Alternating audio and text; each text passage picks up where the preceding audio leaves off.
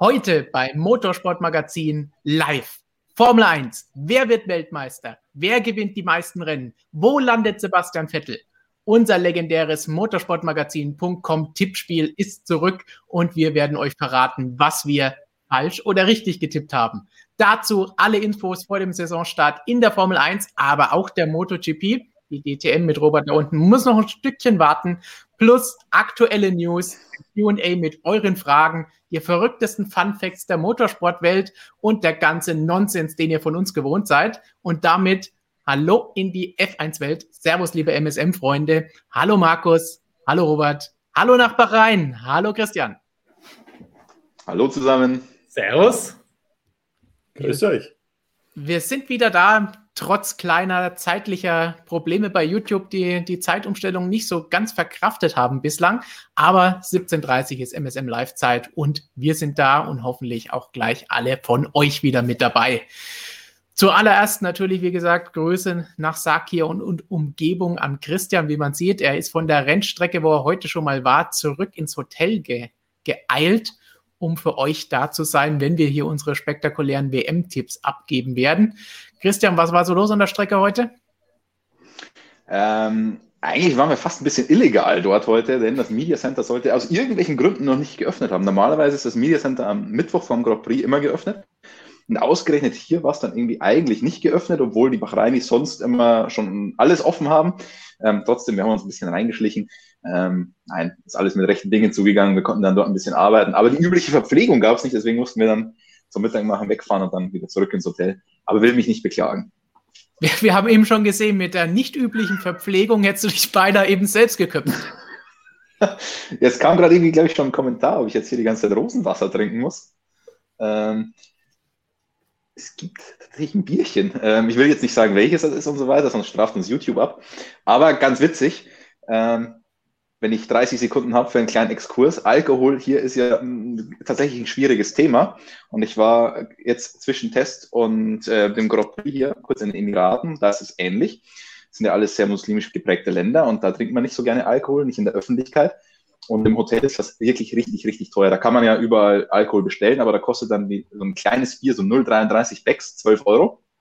Ähm, der geneigte Motorsportmagazin.com-Zuschauer wird dabei arm. Und ähm, dann habe ich aber tatsächlich einen Weg gefunden. Es gibt in den Emiraten zum Beispiel zehn Läden, die haben eine Alkohollizenz. Das sind so Getränkemärkte, die dürfen Alkohol verkaufen. Wenn du ein Einwohner bist, musst du deine Lizenz kaufen, jedes Jahr 200 Euro ungefähr. Dann darfst du eine gewisse Summe dort ausgeben an Alkohol.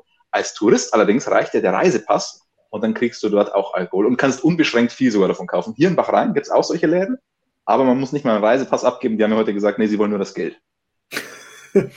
Also das war eine Vorbereitung aufs Formel 1 Wochenende quasi herauszufinden, wie du nicht das Budget von Motorsportmagazin zusätzlich belastest und unerlaubt ins Media Center gehst. Alles klar. Sehr gut. Nachdem wir nee, das, das ist das private haben, Budget, das muss ich ein bisschen schonen. Also okay. Und wir wissen ja, wir können damit jetzt ein Video machen, bei dem wir einfach nur illegal ins Thumbnail schreiben und es funktioniert. illegal, Minat kauft Alkohol in Bahrain.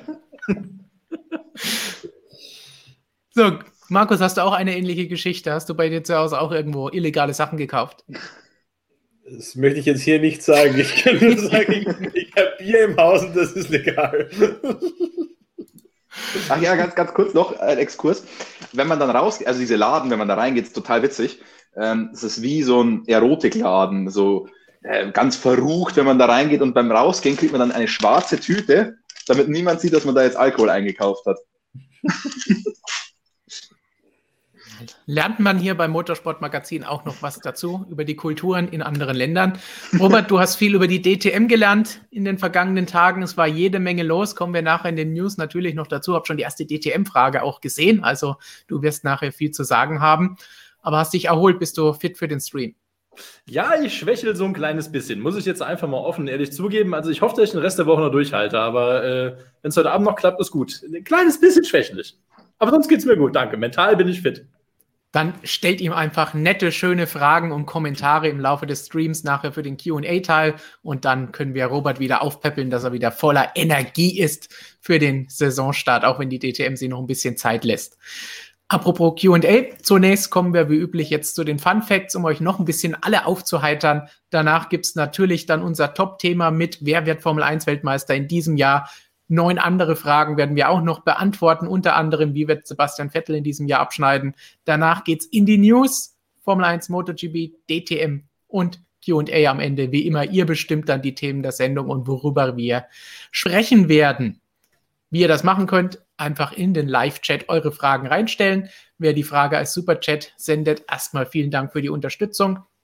Und zweitens garantieren wir, dass wir sie auch heute noch beantworten. Eine ist uns letztes Mal sogar durchgegangen, aber die passt jetzt noch wunderbar. Oh, das ist die Frage für Robert gewesen. Von SP Gamer, da ging es nämlich letzte Woche darum, dass wir hoffentlich die 100.000 Abonnenten bald voll machen und dann diesen schönen Play-Button von YouTube bekommen. Wir würden uns darüber freuen und ihn euch dann hier präsentieren. Aber vorerst erst nochmal danke, dass ihr alle dabei seid und wer es noch nicht ist, schnell auf Abo klicken und dann verpasst ihr auch keine Streams mehr hier von uns. Und dann ich hätte ich gerne sagen, mein Schlafzimmer, dann würde ich mich wichtig fühlen, ehrlich gesagt. Also wenn ich Anspruch darauf erheben kann, dann würde ich das jetzt gerne hier live tun. Wir, wir müssen dann mehrere davon anfordern. Playbook liegen. Brauchen nicht nur ein solches Teil. Gut, Christian, du bist an der Strecke gewesen, du bist im Hotel unterwegs, du hast illegale Sachen gemacht, hast du auch einen Fun Fact dabei? Nein, es war völlig legal, will ich mal ganz klar, will ich hier klarstellen. Man muss halt nur vorsichtig sein. Ähm, ja, ich habe was, was, welchen Fun Fact wollt ihr hören? Wie viele Palmen es um die Strecke gibt oder wie viele Quadratmeter Auslaufzone? Palmen. Die, die, die, Palmen hatten wir aber letztes Jahr schon. Also uh, ja, dann, dann gibt es 1200 müssten das sein. 1120. Ich habe heute beim Streckenlauf nochmal nachgezählt. Okay, dann habe ich die äh, Zahlen verwechselt, aber das hat uns, wenn wir mal hinter die Kulissen blicken, das Mercedes PR letztes Jahr verraten. Also na, es, es, Stefan, jetzt pass auf, jetzt wird es richtig lustig. Das wusste ich nicht, dass das letztes Jahr im Mercedes PR stand. Dieses Jahr steht zum Aston Martin PR. Das gibt's doch nicht. okay, da, das war logisch, das hätte ich eigentlich wissen müssen, ja. Ähm, das gibt's ja nicht, das kann sich ja keiner ausdenken. Ähm, aber aus, genau daraus habe ich dann auch die Auslaufzone es sind nämlich genau 140.000 Quadratmeter, die es hier Auslaufzone gibt. Schon eine ganze Menge. Pastor, das hat übrigens Pastor Maldonado nachgezählt oder nachgemessen, nicht ich. Ja, der weiß das für jede Rennstrecke auswendig. Und Auslaufzonen, vor allen Dingen Kiesbetten, das ist ja natürlich genau dein Ding. Ja, aber es ist tatsächlich das meiste asphaltierte Auslaufzone. Wobei Lewis Hamilton hat ja auch ein bisschen Kiesbett gefunden beim Test. Also ein bisschen was gibt es dann doch. Da drin ist er eh gut, wissen wir ja aus China. das kleine bisschen findet er immer. Markus, gehen wir weiter zu Cervex Fun Facts, Trademark. Jawohl. Dieses Wochenende ja nicht nur Formel 1 Saisonstart, sondern auch MotoGP Saisonstart, meine sportliche Heimat. Und da haben wir ein sehr, ich würde mal sagen, hochkarätiges Feld am Start. Von den 22 Fahrern sind zwölf Fahrer Weltmeister geworden bereits in einer der drei WM-Klassen. Das ist ein Rekord, mehr waren es noch nie. Es sind gleich viele wie 2015, 2018 und 2018 und 2020. Diese zwölf Fahrer haben zusammen 30 WM-Titel gewonnen. Das ist einer mehr, als das Feld im vergangenen Jahr hatte. Und nur ganz knapp vorbei am Rekord von 2018, da waren es 32.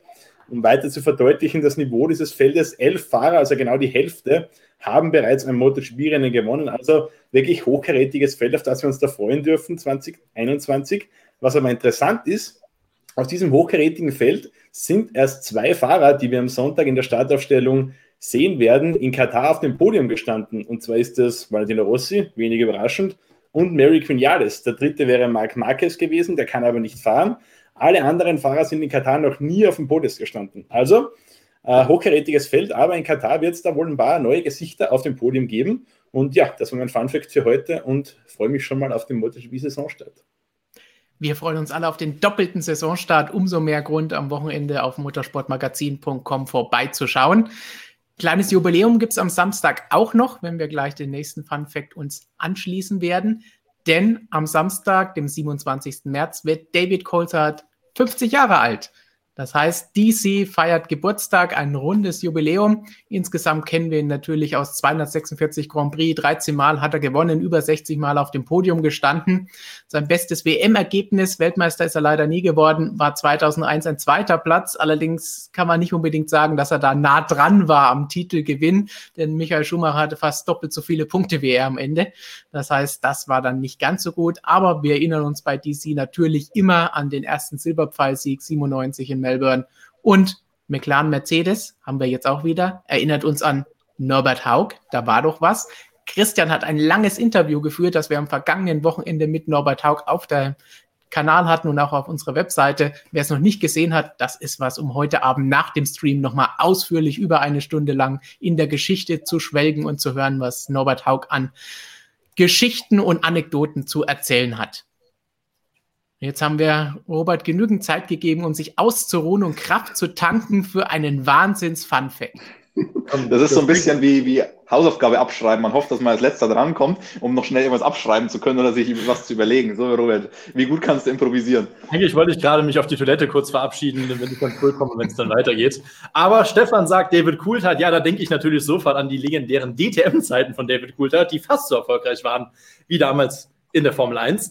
Ähm, ich beginne den Abend mit einem kleinen Rüffel in Richtung DTM und ITR, die seit Tagen davon schreiben, dass es in der bisherigen DTM-Geschichte seit 1984 zehn Frauen gab, die an den Start gegangen sind. Denn das ist natürlich komplett falsch. Es waren elf Frauen. Eine wurde vergessen, Traude Klink. Deshalb, liebe DTM, schaut es euch hier nochmal an und gerne auf motorsportmagazin.com auf die Bilderserie mit allen elf Damen, die wir bisher hatten. Sophia, 12, äh, Sophia Flörsch, jetzt die zwölfte.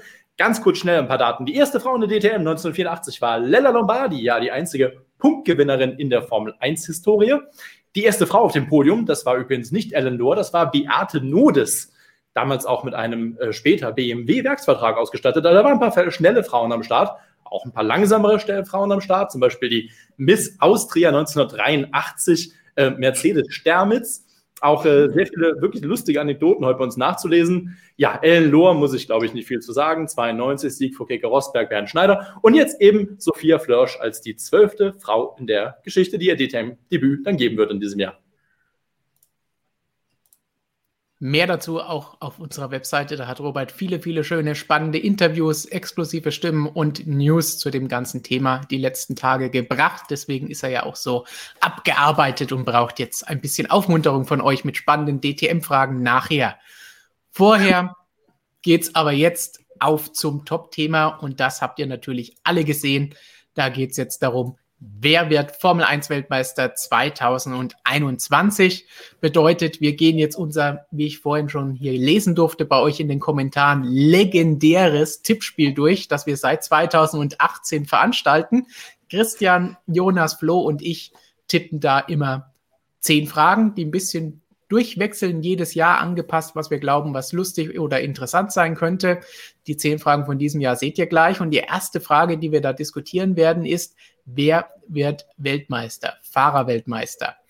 Die Tipps der letzten Jahre von 2018, 19 und 20, sowohl die jeweilige Auflösung, was wir da getippt haben, wie gesagt, wir sind nicht unbedingt immer sehr erfolgreich gewesen. So gut wie letztes Jahr war man allerdings vorher noch nie. Die ersten zwei Jahre waren nicht so gut, aber letztes Jahr war es richtig viele positive Ergebnisse. Also richtige Ergebnisse, keine positiven Testergebnisse. In der heutigen Zeit muss man ja die Wortwahl aufpassen. Und die findet ihr natürlich in der Beschreibung unter diesem Video. Wer sich auch die noch anschauen will nach dem Hauptvideo, kein Problem, alles verlinkt. Ist auch, ich glaube, das meistgehasste Video, das wir auf unserem Kanal haben, mit dabei. Die Auflösung für 2018 aufgrund eines kleinen Babygeschreis im Hintergrund nicht so ideal für manche Leute gewesen. So, dann würde ich sagen, wie machen wir das Ganze jetzt? Wir haben kleine Einspieler, in dem ihr unsere Tipps seht und danach diskutieren wir darüber, was wir davon halten. Ihr könnt uns verraten, wie ihr tippt. Da könnt ihr auch mitmachen. Auf unserer Webseite gibt es einen Artikel, wo ihr abstimmen könnt bei allen zehn Fragen. Und auch der ist unter diesem Video verlinkt. Und wir werden jetzt dann auch gleich sehen, was Markus und Robert von unseren Tipps halten und was Sie denn danach tippen. Denn Sie kriegen den Vorteil, Sie können sich anschauen, was wir getippt haben, denn wir sind ja angeblich die Formel 1-Experten, die sich den ganzen Tag damit beschäftigen und hier unsere Motorrad- und Formel E-Leute dürfen sich zumindest anhören, was falsch ist und dann entscheiden, was sie falsch tippen. Hm. Mhm. Ich freue mich auf eure Expertise, die kenne ich aus den letzten Jahren zu Genüge. ja, ja du dürftest mal moderieren, die Auswertung. Im Zweifel einfach immer dagegen tippen, eigentlich. Der andere. ja, bin ich mal gespannt, auf, auf, wen ihr dann so setzt nach den WM-Tipps. Das oh, wird dann spektakulär, wenn ihr gegen die tippt. Alex Albon. Gut, verratet uns, während das Video läuft, auch eure Tipps für die erste Frage, wer wird Weltmeister? Ich möchte sehen, ob irgendjemand Alex Albon tippt. Mal schauen. Jetzt sehen wir erstmal, was wir vier Pfeifen getippt haben. Hi Olli, hier meine Tipps. Frage Nummer eins: Wer wird Weltmeister? Lewis Hamilton. Langweiliger Tipp, aber vor zwei Jahren habe ich dagegen getippt und das war's dann mit meinem Gesamtergebnis. Deswegen ganz klar, den Fehler mache ich nicht noch einmal. Lewis Hamilton wird Weltmeister. Aber ich hoffe, dass es richtig, richtig schön knapp wird und wir einen richtigen Kampf zwischen Lewis und Max Verstappen sehen. Und am Ende wird sich Lewis durchsetzen. Max Verstappen. Dieses Jahr setze ich mal auf den Niederländer, begehen wir den großen Fehler, nicht auf Lewis Hamilton zu setzen. Ich weiß, ist dumm, aber irgendwie äh, keinen Bock mehr auf die Langeweile. Max Verstappen. Ganz einfach, weil ich die letzten Jahre immer schon irgendwen außer Lewis Hamilton gesagt habe. Und jetzt unabhängig von den Testfahrten, ich hätte sowieso Verstappen gesagt, ich will es einfach sehen. Also, dass er Weltmeister wird und dass Hamilton mal nicht Weltmeister wird. Also, ich glaube, beides gleichermaßen. Und was ich die letzten Jahre gesagt habe, womit ich dann falsch lag, da erinnert sich dann eh keiner mehr. Es muss irgendwann das Jahr kommen, wo ich damit richtig liege und dann allen sagen kann, ja, habe ich euch ja gesagt. Von daher Max Verstappen. Lewis Hamilton. Ich tippe da vorne leider auf eine verhältnismäßig langweilige Saison, nicht ganz so langweilig wie im vergangenen Jahr. Aber das Tragische an der ganzen Geschichte ist nicht, dass wir eine weitere Saison haben, wo es vorne wenig Spannung gibt, sondern dass ich nicht mehr Rekordweltmeister schreiben kann, dann, wenn ich über Michael Schumacher schreibe. Tut mir ein bisschen im Herzen weh. So, den letzten Satz muss man dann wahrscheinlich tatsächlich so stehen lassen, Christian. Dem können wir, kann keiner gegen diskutieren oder argumentieren. Aber ich habe gesehen, Robert, du hast dir zwischendrin mal den Kopf gelangt. Äh, waren dir die Tipps zu schräg? Nein, ich bin äh, überrascht von den unterschiedlichen Hotelzimmern des Christian Mehnert. Eins schöner als das andere. Ich sehe das schon hier, äh, Room Tour, 1,3 Millionen Villa auf Dubai, in Dubai. Ähm, nein, ich habe mir natürlich nicht an den Kopf gefasst wegen dieser Tipps, die waren ja relativ erwartbar. Wollen wir jetzt schon sagen, was, was wir Unwissenden hier äh, tippen? Das dürft ihr euch zurechtlegen oder ob wir erst diskutieren und sehen, was ihr vielleicht noch Tipps von den richtigen Leuten, nämlich im Chat haben wollt und dann. Dann werde ich gerne noch die Expertise unserer Zuschauer, ehrlich gesagt, zu Rate ziehen. Gut, Markus, du hast die ganze Zeit nur gegrinst. Nicht am Kopf gefasst, aber gegrinst. Ja, ich, ich, freue mich ja, dass ihr aus den letzten Jahren zumindest ein bisschen was gelernt habt und endlich mal ein bisschen Realität in eure Köpfe geflossen ist. zumindest bei zwei. zumindest bei zwei. Ja, nee, ich schließe mich da an. Lewis Hamilton ist eine klare Sache. Äh, Testfahrten hin oder her, also alte Motorsportweisheit, dass man Testfahrten nie überbewerten sollte. Wirklich zählen das dann am ersten Saisonrennen und da rechne ich schon stark damit, dass Mercedes wieder das dominante Auto ist. Und wenn Mercedes das dominante Auto ist, dann wissen wir eigentlich leider schon, wer Weltmeister wird. Denn äh, Valtteri Bottas traue ich jetzt mit seinen, wie alt ist der Mann? Nicht mehr ganz jung auf jeden Fall, traue ich jetzt nicht die ganz große Leistungsexplosion zu. Deshalb kann es für mich nur Lewis Hamilton geben. Ich befürchte auch, dass es nicht mal sonderlich eng wird. Aber ich lasse mich gerne des Besseren belehren. Aber mein Tipp ganz klar Lewis Hamilton, ja. Valtteri Bottas oh, ist natürlich 31. Es gibt hier einen ganz guten Tipp jetzt für Robert. Du wolltest die Expertise der Motorsportmagazin-Zuschauer? Ja, Ragunathan äh, ist ein Mann für die Zukunft, den muss man beobachten. Aber bis es so weit ist, wird, also ich hätte jetzt irgendwie Bock gehabt zu sagen, Valtteri Bottas, aber das ist mir einfach, nee, nee, es wird auch nicht so kommen. Es, es wird natürlich, es wird wieder Lewis Hamilton. Also schön, dass sich alle Max Verstappen wünschen, okay, kann ich verstehen. Aber also wenn ich Geld setzen würde, äh, definitiv Hamilton. Also unsere Zuschauer sehen auch Fisichella und Maldonado noch mit, mit im Rennen. Also es, es gibt einige Ideen für dich noch, aber du bleibst wahrscheinlich bei Hamilton. Na gut, Fisiko bin ich jetzt beinahe umgefallen, aber ich bleibe dann doch bei, bei Lewis Hamilton. Du Robert, kurze Frage. Du bist ja bekannt als ähm, Talente-Scout in der Motorsportmagazin.com-Redaktion. Hast du Ragunathan auch mal We Weltmeisterpotenzial äh, prophezeit oder wie schaut es da aus? Genau? Ähm, nee, aber könnte ich jetzt eigentlich mal machen. Also, Nach Stoffel van Dorn und Kevin Magnussen wäre dann eher der Nächste. Beiden Machst du schon einen schönen Hashtag? Ich, äh, ich, lerne das noch zu schreiben. Ja, Hashtag, genau, Fanboost Mahavir Ragunathan. Viel, viel Erfolg. Wer es noch nicht weiß, Robert hat in der Vergangenheit sowohl Stoffel van Dorn als auch Kevin Magnussen als zukünftige Weltmeister tituliert. Bei Van Dorn könnte es was werden. Jetzt seit diesem Jahr ist die Formel E auch eine Weltmeisterschaft, aber Formel 1 sieht es eher schlecht aus. Ich habe mich nie genau festgelegt. Das war nämlich der Trick damals. Also nur Belief in Stoffel. Genau, Hashtag Believe in Stoffel. genau, bei Magnussen hast du es dann schon aufgegeben. Ah, nee, der war eigentlich vorher, oder? Ja, der war schon vorher. Hm. Aber Christian, wollen wir vielleicht nochmal auf Verstappen eingehen? Wir haben beide auf Hamilton getippt. Insgesamt bei uns vier Formel 1-Pfeifen waren 2 zu 2. Was sagen wir jetzt dazu zu den beiden Flo und Jonas, die Verstappen vorne sehen? Nach den Testfahrten haben natürlich auch viele gesagt, okay, vielleicht ist Red Bull jetzt sogar Favorit, aber wir setzen am Ende doch auf Hamilton. Warum machst du das? Ähm, warum? Weil mir die Erfahrung leider gelehrt hat, dass die Formel 1 nicht so unvorhersehbar ist. Ähm, ich glaube dann doch, dass Mercedes die Probleme der Testfahrten in den Griff bekommt, wenn es überhaupt Probleme waren, wenn man das so nennen will. Sie haben halt einfach ein ganz anderes Testprogramm gefahren, deswegen würde ich da wirklich nicht zu viel hineininterpretieren. Sie sind weder eine äh, Rennsimulation gefahren, noch haben sie richtig Gas gegeben. Deswegen kann man da eigentlich nichts hineininterpretieren. Warum sind sie ein anderes Testprogramm gefahren? Ja, weil es viel weniger Testzeit gibt. Also hat man die ganz anders genutzt. Ähm, und deswegen, ich habe heute hab mich mit Kollegen unterhalten, habe schon gesagt, diese Testfahrten hier haben mir eigentlich aus journalistischer Sicht nicht so gut gefallen, weil man da nicht so viel analysieren konnte. Also ich hoffe, dass wir die nächsten Jahre wieder in Barcelona sind, sondern sechs oder acht Tage haben. Ähm, ist dann doch ein bisschen spannender, weil so ist es wirklich nur Kaffeesatzleserei und sonst ist es schon immer Kaffeesatzleserei. Und ähm, zum einen glaube ich halt, dass das Paket das über die Saison hinweg stärkste sein wird und zum anderen ähm, jetzt, jetzt wird es gefährlich. Ich habe, was habe ich letztes Mal gesagt? Verstappen macht keine Fehler mehr und so weiter. Dann hat er sofort ja. Fehler gemacht. Wenn ich jetzt sage, Hamilton macht keine Fehler, dann wird der jetzt, also das sage ich jetzt lieber nicht, aber trotzdem muss Verstappen beweisen, dass er auch, im, wenn er mal wirklich, wirklich, wirklich im WM-Kampf drin ist, dann auch diese Leistung standardmäßig so abbring, äh, abrufen kann, weil das ist dann schon ein anderer Druck, als wenn du jetzt ein einzelnes Rennen gewinnen musst. Ähm, da hat Hamilton dann auch noch die Erfahrung dazu und deswegen tippe ich einfach auf Hamilton. Definitiv, dem lässt sich eigentlich nicht viel weiter hinzufügen. Auch ungefähr das, was wir letzte Woche bei unserer Diskussion als Bilanz der Testfahrten und Ausblick auf die neue Saison diskutiert haben.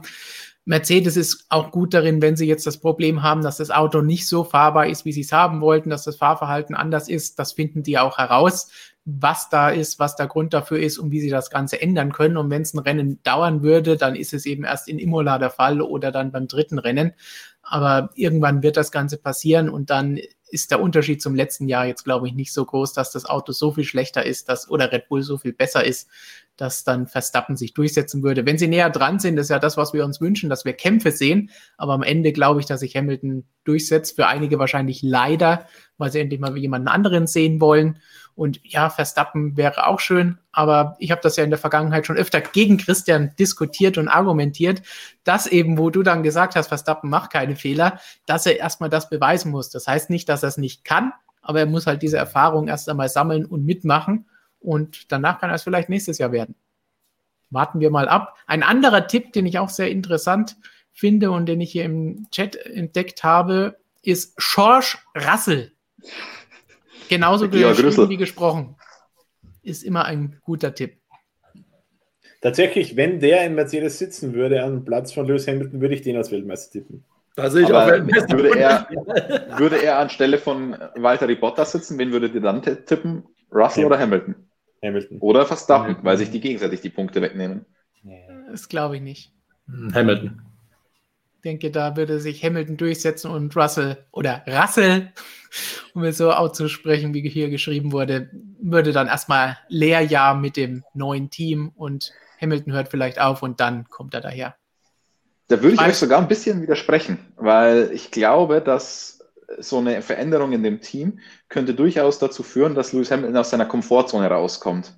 Äh, so ein bisschen ich will nicht sagen, dass der Russell dann so Mindgames macht wie, wie Nico Rosberg, dass es dann so wird, aber ähm, alleine die Tatsache, dass er die Konkurrenz im eigenen Team kriegt, so wie Vettel mit Leclerc statt Kimi, obwohl er den wollte, ist ja auch kein Geheimnis, dass Lewis Hamilton Walter Bottas ganz gerne an seiner Seite hatte oder hat, ähm, dass ihn das schon ein bisschen aus der Spur bringen könnte und so ein bisschen Unruhe reinbringen könnte in das ganze Konstrukt und ihn dann tatsächlich mal etwas zurückwerfen könnte sportlich. Andererseits könnte aus der Komfortzone herausbringen, so wie du das formulierst, natürlich auch bedeuten, dass er noch besser wird, weil er endlich mal alles aus sich rausholen muss, was er gegen Bottas in der Vergangenheit nie musste. Ja, aber noch besser, das würde unterstellen, der war eigentlich noch nicht am Limit und ich würde schon sagen, dass der die letzten Jahre ziemlich. Ich glaube, dass ihn das Rosberg-Jahr extrem viel besser gemacht hat, wo er sich strecken musste und es dann nicht geschafft hat und dass er daraus gelernt hat und dadurch wirklich zu einem kom total kompletten Fahrer wurde. Ähm, also deswegen, ich glaube, da ist nicht mehr so viel Luft nach oben, aber ich meine, wir werden es leider nicht erfahren. Vielleicht nächstes Jahr, mal schauen ob es dann da einen Wechsel gibt und wer dann in den beiden Silberpfeilen oder vielleicht schwarzen Silberpfeilen sitzen wird. So, Markus, du hast auf Hamilton getippt. Robert, du hast dich, glaube ich, angeschlossen. Mhm, korrekt. Gut, im Chat ging es kreuz und quer, um es mal vorsichtig zu formulieren. Aber ich denke, jetzt mal hier hochscrollen. In Bottas sehe ich hier tatsächlich relativ viel auf Verstappen. Aber das ist vielleicht auch, weil einige einfach nur hoffen, dass es nicht Luis schon wieder wird. Viele Alonsos sehe ich auch. Senna der, der hat heute sensationelle Aussagen getroffen bei den Kollegen der BBC. Also der, der, den Alonso, den muss man ja eigentlich einfach dafür schon lieben. Da wird er halt angesprochen in dem Interview bei der BBC ähm, auf sein Alter und so weiter, ob er da überhaupt noch so gut sein kann wie Lewis Hamilton und Co. Und sagt er, nö, besser. Und ich dachte, dann kommt halt irgendwie noch ein Lachen oder so, dass er es mit so einem Schmunzeln gesagt hat, aber nö. Also entweder hat man dieses Schmunzeln dann hinten raus weggeschnitten in dem Video, aber es sagt das halt einfach so eiskalt. Nee, besser. Fernando Alonso wird nicht schlechter, er wird immer nur besser wie ein guter Wein. Großartig, der Mann, großartig. Freue ich mich drauf, den wieder da zu haben. Endlich wieder Samurai-Sprüche und all das drum und dran, was dazu gehört. Beste Rookie aller Zeiten. Gehen wir zur nächsten Frage. Und die bedeutet, welche Sieger wird es 2021 geben? Und zwar wirklich nicht nur wie viele oder alle aufzählen, sondern welche Fahrer, 1, 2, 3, 4, 5, 6, 7 bis 20, werden dieses Jahr mindestens ein Rennen gewinnen. Und auch dazu haben wir uns natürlich geäußert und so hat das ausgesehen. Welche Sieger gibt es 2021? Hamilton, Bottas, Verstappen, Perez und als kleine Kirsche Daniel Ricciardo die beiden Top-Teams, ja, da gewinnt jeder mal, die sind alle gut genug, um mindestens einmal zu gewinnen. Und dann traue ich mich zumindest, weil McLaren gut wird, auf Ricardo zu setzen. Alles andere wäre eine Überraschung und da macht es keinen Sinn, äh, wirklich jetzt Wetten drauf abzuschließen. Give me five. Hamilton, Bottas, Verstappen, Perez, Ricardo. Die beiden Top-Teams, beide Fahrer gewinnen für sie. Und am Honey Badger und seinem Shui kommt auch dieses Jahr niemand vorbei, auch mit McLaren. Verstappen, Hamilton, Bottas, Perez, Leclerc und Norris. Ja, das sind meine Tipps. Könnte hinhauen, wenn nicht, ist auch egal.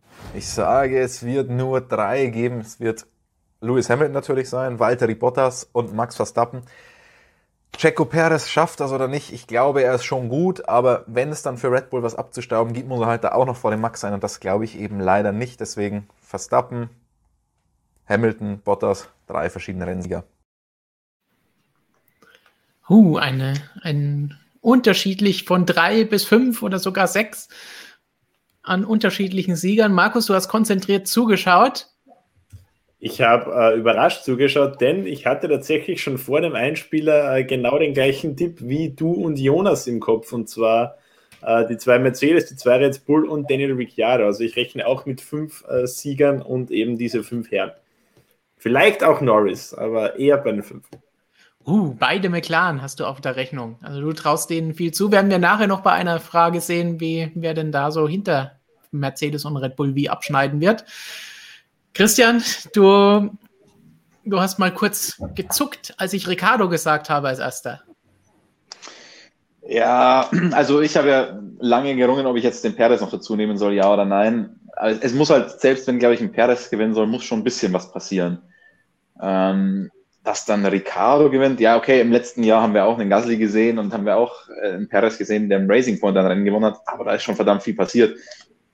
Ich gehe halt eher von normalen Umständen aus und unter normalen Umständen wird Ricardo kein Rennen gewinnen. Und wenn wir dann komplett außergewöhnliche Umstände haben, dann kannst du sowieso nichts mehr tippen, wer dann der eine sein wird. Deswegen habe ich diese ganz unwahrscheinlichen habe ich weggelassen und dann habe ich mich nur noch entschieden zwischen Perez ja oder Perez nein. Perez ja oder Perez nein? Wie siehst du das, Robert? Perez ja, Perez nein? Also ich muss jetzt einfach erstmal nach den Aussagen heute natürlich Alonso ja, ja, ja sagen. Hat er selber schon angekündigt. Aber dieses Jahr glaube ich noch nicht an das Ja. Aber äh, Perez ja, glaube ich schon. Ich komme auf fünf unterschiedliche Sieger. Hamilton, Bottas, leichte Wahl. Verstappen, ja, Logo. Perez sehe ich keinen Grund, warum er nicht gewinnen sollte. Und jetzt mache ich mich so ein bisschen entweder ganz beliebt oder ganz unbeliebt bei unseren Zuschauern, unseren Lieben und sage Vettel. Ein Sensationssieg, Vettel.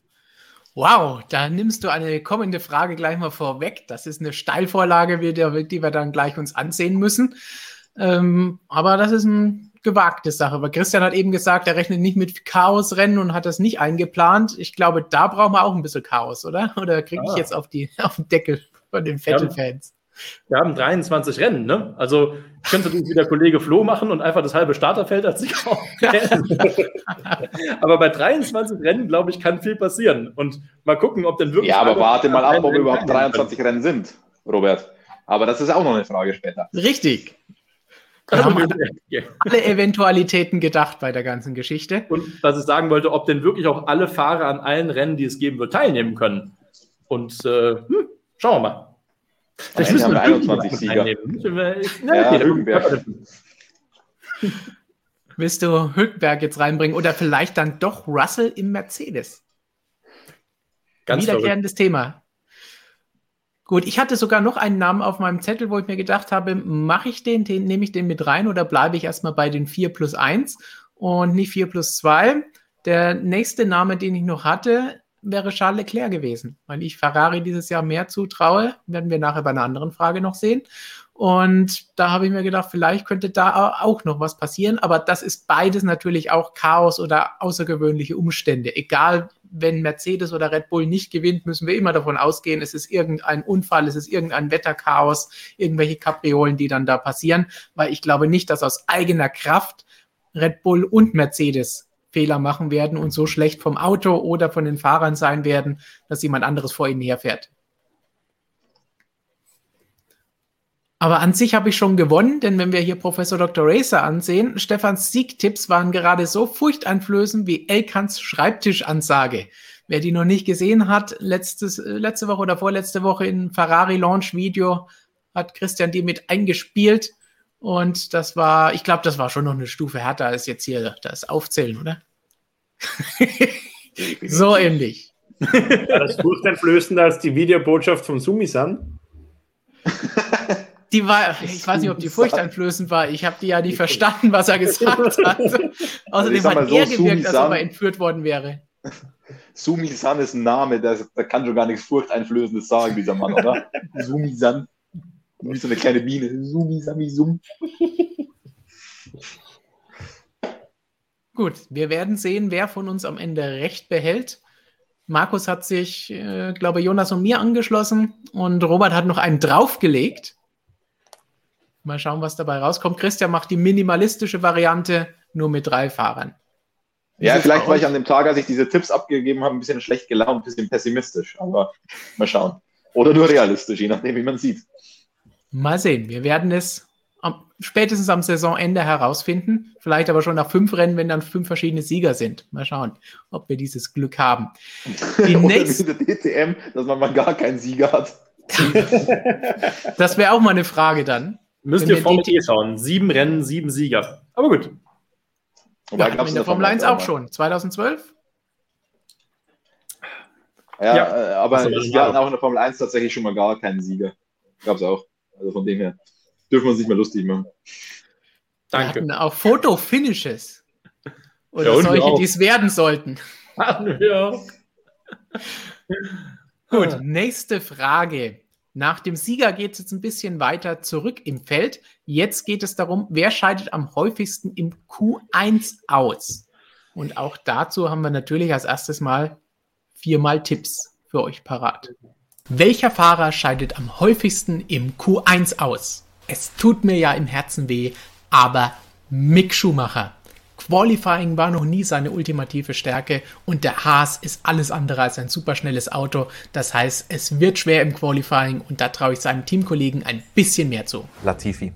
Also Russell hat sie am letzten Jahr schon relativ oft geschafft. Die Haas, also deswegen glaube ich an Russell nicht, dass der am häufigsten in Q1 ausscheidet. Und dann ist es natürlich ein harter Kampf zwischen den beiden Haas-Piloten und Latifi. Am Ende, glaube ich, wird es aber Latifi sein weil, ne, oder wird es Marzipin sein? Nee, am Ende wird es Latifi sein. Mick Schumacher. Ja, Haas wird sehr schlecht sein, aber Schumacher ist nicht so der überragende Qualifier. Das haben wir in der Formel 2 gesehen. Deshalb glaube ich, dass er da einmal öfter den kürzeren ziehen wird als Teamkollege Marzipin. Mick Schumacher.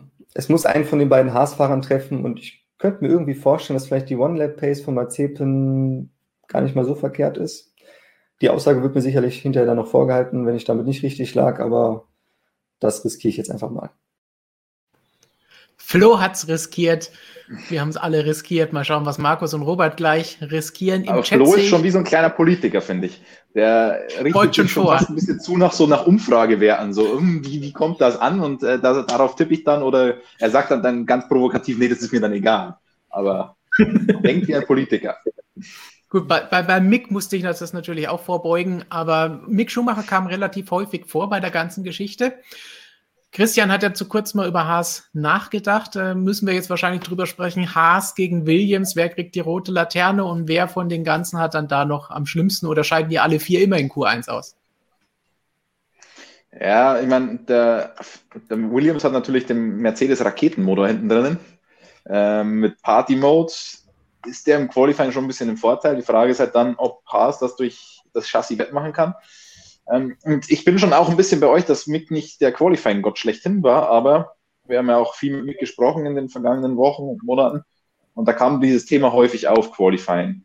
Ja, seine Formel 2 Qualifying waren wirklich nicht berauschend, aber er hat das immer damit gerechtfertigt, dass er gesagt hat, ja, bei ihm lag der Fokus da einfach an dem Formel 2 Wochenende auf dem Rennen, weil da ist die, da ist die Tire Degradation so hoch, und da musst du dich vom Setup und von Fahrweise in den Trainings oder im Training nur aufs Rennen eigentlich einstellen. Und das ist halt, da gibt es die Punkte.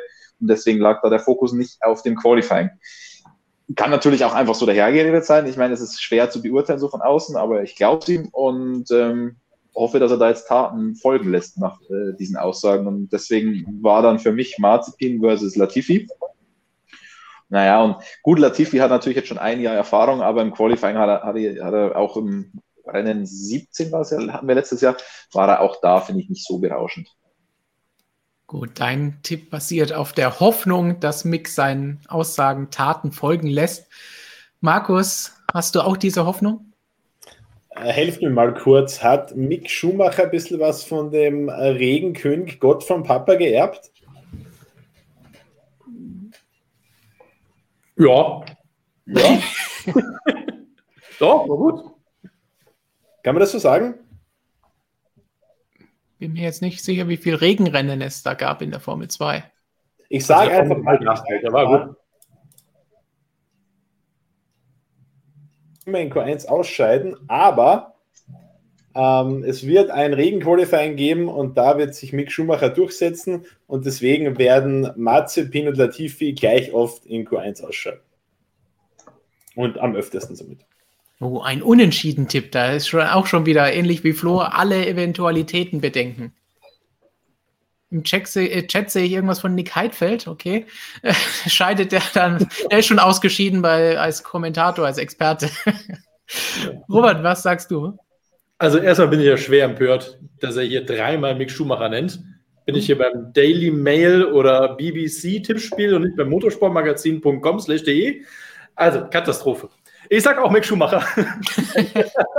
Nein, ähm, ich habe mich nach, äh, nach langem Überlegen, also noch ungefähr so 30 Sekunden, habe ich auch gedacht, Latifi oder Marzepin und ich tippe auf Nikita Marzepin, weil der Latifi jetzt eben auch, ja, eben schon ein bisschen Erfahrung in der Formel 1 hat und er hat halt eben auch das Mercedes-Auto, also ich schließe mich im Prinzip äh, Christian in diesen Ausführungen an. Ähm, ich glaube schon, dass der, dass der Mick den Marzipin mehr oder weniger oder zumindest häufiger im Griff haben wird als andersherum in den Quali-Duellen.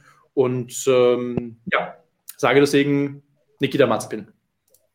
Okay, relativ gut verteilt die ganze Geschichte zwischen Williams. Der einzige, der nicht genannt wurde von Williams und Haas, ist Russell. Aber ich glaube, da sind wir uns einig, dass der es des Öfteren mal in Q2 schaffen wird, egal ob es regnet oder nicht.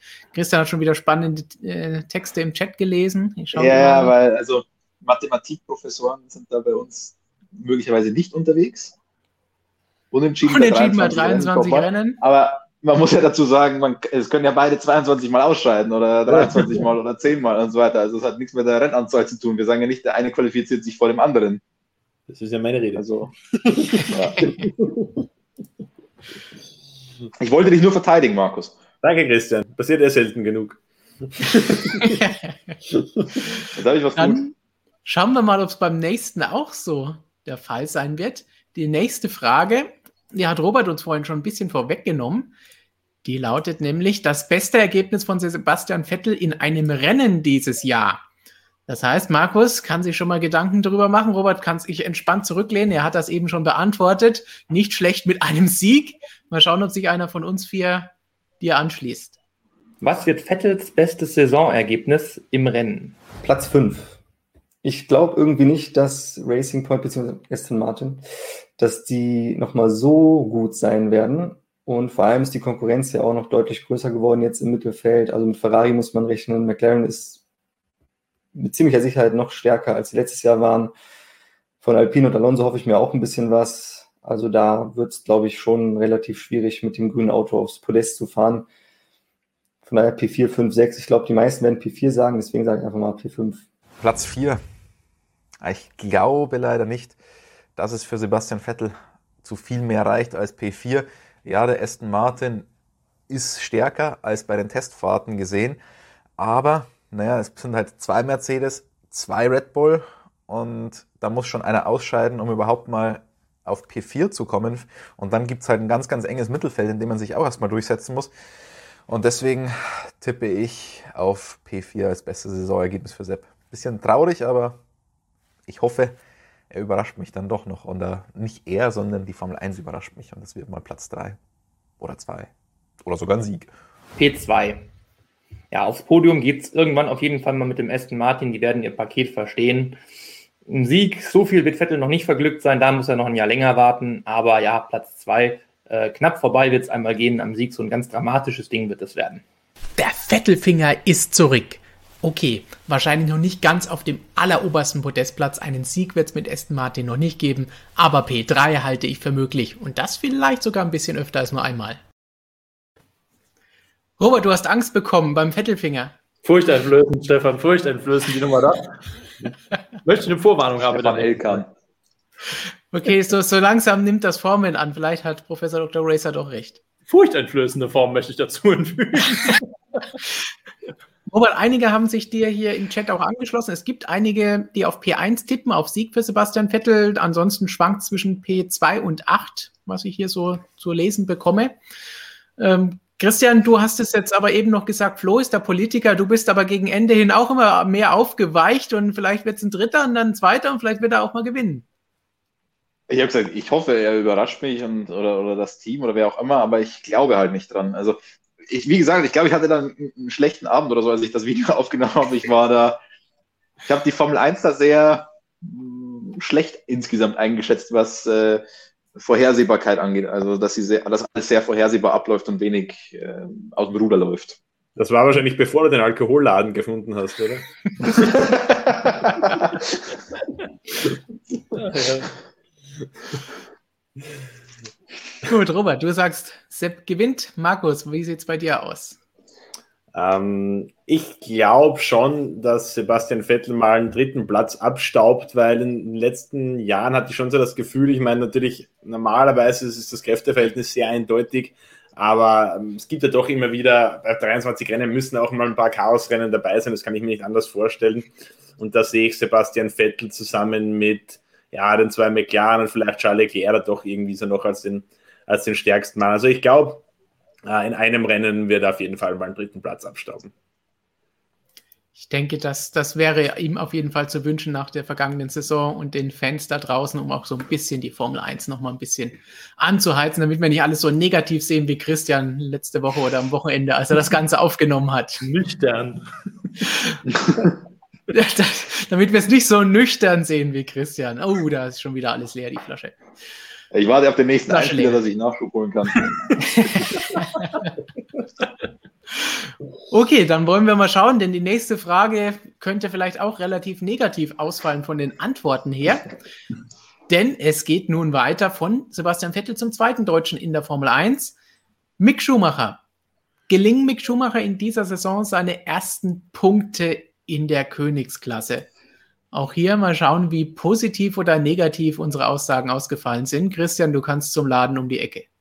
Gelingt Mick Schumacher seine erste Punkteplatzierung, auch im Hauptrennen.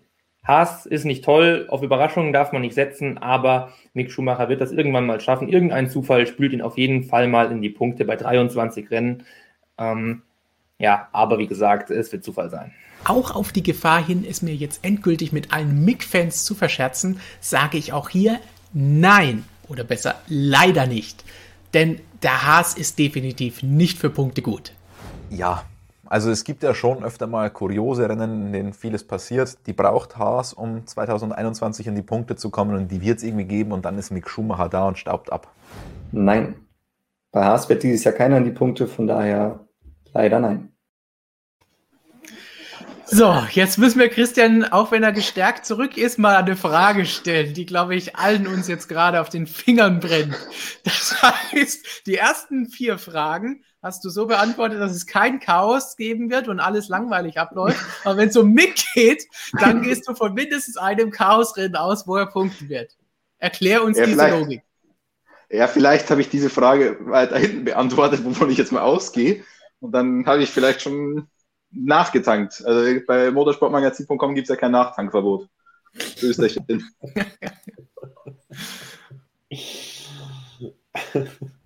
So, Markus, würdest du nachtanken, um einen Tipp abzugeben oder gleich ab abgeben, abtippen?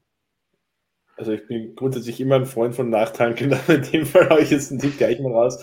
Ähm, ah, ich kann es mir irgendwie nicht ganz vorstellen. Also wenn man sich auch ansieht, wie schwer es zum Beispiel in den letzten Jahren war, für einen Fahrer wie für George Russell einen Punkt zu holen, ähm, dann tue ich mir da irgendwie schwer, dass ich Mick Schumacher im Haas da in den Punkten sehe. Also ich glaube eher, dass er so knapp vorbeischrammt dran, so irgendwo Platz 11 rum oder sowas. Aber nee, Punkt glaube ich nicht leider. Also einige sagen, Mick holt einen Punkt im Chat, aber die meisten sagen eher nein. Das ist doch ein recht überwiegendes Votum für nein. Ich habe irgendwo nett gesehen, Mick holt einen Punkt ins Spa. Das wäre natürlich eine schöne Geschichte, die wir mit dem Namen Schumacher da verbinden könnten. Aber Robert, was sagst du? Spa oder kein Spa? Das weiß ich nicht, aber ich. Ah, doch, ja, ich, ich, ich wünsche, pass auf, mal so. Ich wünsche mir, dass der Mick irgendwo mal in die Punkte fährt. Ich glaube nicht, dass die, oder ich bin mir zumindest sicher, dass die Haas das nicht aus eigener Kraft schaffen werden. Okay, aber es gibt genug Rennen, es gibt genug Chaospotenzial. Und ja, da muss er irgendwo mal abstauben, irgendwo ein P9, P10. Bisschen Glück, bisschen zur richtigen Zeit, am richtigen Ort sein. Dann glaube ich schon, dass es zumindest, naja, maximal einmal klappen wird. Aber ich glaube, dass es einmal klappen wird. So, da geht sogar, äh, mache ich jetzt Bonuspunkte mäßig. Sagt, einmal fährt er diese Saison in die Punkteränge. Oh, auch schon nochmal nachverhandelt mit maximal einmal. Kann es klappen? Ich sehe für, von Martin noch Tipps an Christian. Vielleicht hätte Christian die Fragen beantworten sollen, bevor er in den Alkoholladen gegangen ist. diese Ja, ich doch die erste Alkoholladen. Ja, Bitte ist, man darf halt da drin auch keine Fotos machen und so, sonst würde ich euch das echt mal gerne zeigen, weil das ist, das ist so irre, das kann man sich nicht vorstellen. Interessanter Einfrage, äh, Einwurf von Spartacus 82. Warum sollte Mick Schumacher in der längsten Saison der Formel 1 null Punkte holen? Völlig absurd, diese Theorie. Problem ist, wenn das Auto nicht schnell genug ist, wie wir vorhin gesagt haben, es kann viel Chaos geben und man kann dann vorne vielleicht mal was machen, aber damit er in die Punkte kommt, muss halt sehr viel in der Mitte passieren, weil der Haas wird relativ am Ende des Feldes zu finden sein. Deswegen die Anzahl der Rennen ändert da nicht dran. Und wir kommen nachher noch zu unserer Frage, wie viele Rennen wird es eigentlich geben? Und auch da hat Christian eine interessante Theorie herausgeworfen. Wir ja. werden sehen, ob sie sich mit dem widerspricht, was wir bislang alles so gehört haben. Ansonsten, wir würden uns ja wünschen, dass Mick Punkte holt und wir würden uns auch freuen, wenn es denn eintritt, aber der Tipp bei den meisten geht leider in Richtung Nein und dem würde ich momentan zustimmen.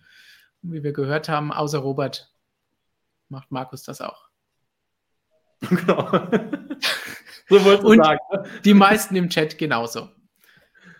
Gut, nächste Frage. Wer wird Konstrukteursweltmeister? Hm. Markus will das Video gar nicht erst sehen, der weiß jetzt schon, wer gewinnt. Aber wir werden vielleicht eine Überraschung bei den Antworten sehen. Wer gewinnt die Konstrukteurs-WM? Red Bull für mich, äh, auch wenn ich mich da genauso weit aus dem Fenster lehne wie wahrscheinlich bei Verstappen. Aber jetzt mit Sergio Perez, an den ich ja schon seit Jahren glaube, äh, denke ich, dass dieses Team, ja, ich glaube, fast noch nie so gut aufgestellt war, wie es jetzt ist. Also mit Verstappen und äh, Ricciardo sicherlich, aber da gab es ja auch so ein bisschen äh, Reibereien und Ricciardo war dann ein bisschen unglücklich. Also das war vielleicht auch nicht ganz optimal. Und ich glaube, äh, mit einem Perez, der abgebrüht ist, der nichts zu verlieren hat, der einfach da sein Ding jetzt macht, das könnte sehr gut hin auf Red Bull. Und wenn das Autos auch kann, dann denke ich, ist die Konstrukteurs-WM definitiv drin. Der achte Streich für die Silbernen. Mercedes gewinnt auch in diesem Jahr die Konstrukteurs-WM. Red Bull wird es ihnen sicherlich deutlich schwerer machen als in der Vergangenheit. Dafür haben sie mit Max und Paris ein besseres Fahrerduo, das mehr Punkte holen kann. Aber am Ende hat Mercedes neben Lewis Hamilton einfach den besten Bottas. Red Bull. Ich begebe mich wie beim Fahrer auch beim Team aufs dünne Eis und setze wieder hier auf Red Bull. Perez, Verstappen, das ist jetzt eine perfekte Fahrerkombination. Das reicht für Hamilton und Bottas, wenn der Red Bull mindestens auf Augenhöhe ist. Mercedes. Auch wenn Red Bull mit Checo Perez jetzt einen richtig, richtig, richtig guten zweiten Fahrer hat, insgesamt ist das Team dann meiner Meinung nach doch noch nicht auf Mercedes-Niveau. Jetzt nicht auf Fahrerseite, sondern einfach generell das Team, sowohl vom Auto als auch von den ganzen Abläufen an der Rennstrecke. Und deswegen geht einmal mehr kein Weg an Mercedes vorbei. Habt ihr mit einem Unentschieden gerechnet, Robert und Markus? Nope. Da gibt es nur ja, Kopfschütteln. Trotz Jonas und Flo müssen, nicht mal ich ja auch, Jonas und Flo müssen ja auch das gleiche Zeug geraucht haben. Also, also bei, beim Bäcker habe ich es ja erwartet, weil der ein alter Provokateur ist, der will in erster Linie die Leute ärgern mit seinen Tipps. Deswegen habe ich da schon damit gerechnet. Äh, bei Jonas kann ich es mir nicht erklären. Ich glaube, der hat da immer nur Räkkönen im, im Blick, wenn er die Rennen ansieht oder was, keine Ahnung. Äh, nee, also ich bin da auch ganz klar bei Mercedes. Ähm, wenn man sich ansieht, wie klar das die letzten Jahre ausgefallen ist, da wäre das schon eine riesen Überraschung, wenn sich das jetzt auf einmal dreht. Also ich kann mir schon vorstellen, dass Red Bull eine Spur näher dran ist, eben auch, weil Perez äh, sicher stärker ist als Elban. Aber um Mercedes zu schlagen, wird es, glaube ich, bei weitem nicht reichen. Also im Chat gab es auch einige Red Bulls, sogar zweimal Jordan und einmal Caterham. Also es ist ja. alles mal mit dabei. Aston Martin auch. Das wäre vielleicht was für Robert, der ja auch auf den Vettel-Sieg mindestens einen tippt. Aber ja, insgesamt. Ja, Robert? Ich weiß nicht, ob dieser eine Vettel-Sieg dann reichen wird, um Konstrukteursweltmeister zu werden. Also, da mache ich auch die sichere Variante. Ähm, Mercedes, ich glaube, wir erleben wieder einmal vor einer Saison den stärksten Bottas aller Zeiten. Vielleicht diesmal wirklich in seiner letzten Saison für Mercedes. Ich glaube, der wird noch mal ein bisschen nachlegen. Ähm, ja, ja, ich verstehe das, ich verstehe das mit Red Bull. Das ist ja auch nicht ganz von der Hand. Man wünscht es sich ja auch so ein bisschen irgendwie, ein bisschen Abwechslung mal zu haben, aber ähm, ich habe gehört, Sarkasmus und Ironie gehen nicht gut im Internet. Von daher sage ich ganz klar Mercedes. Wo hast du denn sowas gehört? ja, gut, alles gut. Oh Mann, du hast ja gar keine Ahnung, ey. Krasse Metaebenen hier, also das ist schon. das ist doof für uns. Wir haben nicht das gleiche geraucht wie Flo und Jonas. Wer weiß. Du meine, Christian hat den Laden um die Ecke. Chris Ohm sagt, alte F1-Weisheit in der Kimi und Valtteri Edition. To finish as a finish first, the finish first has to finish. Ein paar STHs und so sind, glaube ich, nicht ganz korrekt, aber macht nichts an sich ist es die Langform von dem, was ich gesagt habe. Mercedes hat den besten Bottas. Sprich den besten Wingman für ihren Titelanwärter. Erinnert mich so ein bisschen an diese PK-Frage an Juan Pablo Montoya, wo dieser Juan. Comedian der Juan, ja genau. Juan.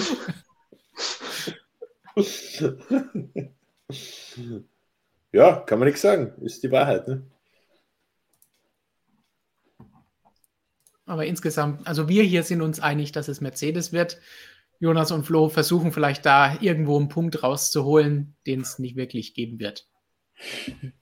Ein Blick in den Chat. McLaren sehe ich jetzt schon wieder. Super Aguri, also es werden nur die ganz krassen Teams ausgesucht. Ich meine, die sind vielleicht Weltmeister der Herzen, aber ansonsten wird es wahrscheinlich eher schwer als Konstrukteursweltmeister. Nach einer recht klaren und deutlichen Frage kommen wir zu einer Frage, bei der ich jetzt schon wieder Protest ankündigen werde, weil Christi oder Christian hier diverse Dinge einwirft und im Reglement Grauzonen sucht. Wer wird die dritte Kraft, also Dritter in der Konstrukteursweltmeisterschaft? Aber hören Ja, wir das uns an, sagst was, du jetzt. was Christian dazu zu sagen hat. Welches Team wird dritte Kraft? McLaren. Also das ist ein ganz klarer Fall. Dritte Kraft dieses Jahr McLaren. Im letzten Jahr haben sie das schon geschafft. Da hatten sie nicht das bessere Paket. Dieses Jahr bin ich der Meinung, dass der McLaren ganz klar die Nummer eins im Mittelfeld sein wird. Also dritte Kraft gebucht. Da wittere ich jetzt schon ähm, Einspruch von irgendwem, denn da steht jetzt nicht, wer wird Dritter in der Konstrukteurs-WM. Da steht dritte Kraft. Was ist denn dritte Kraft?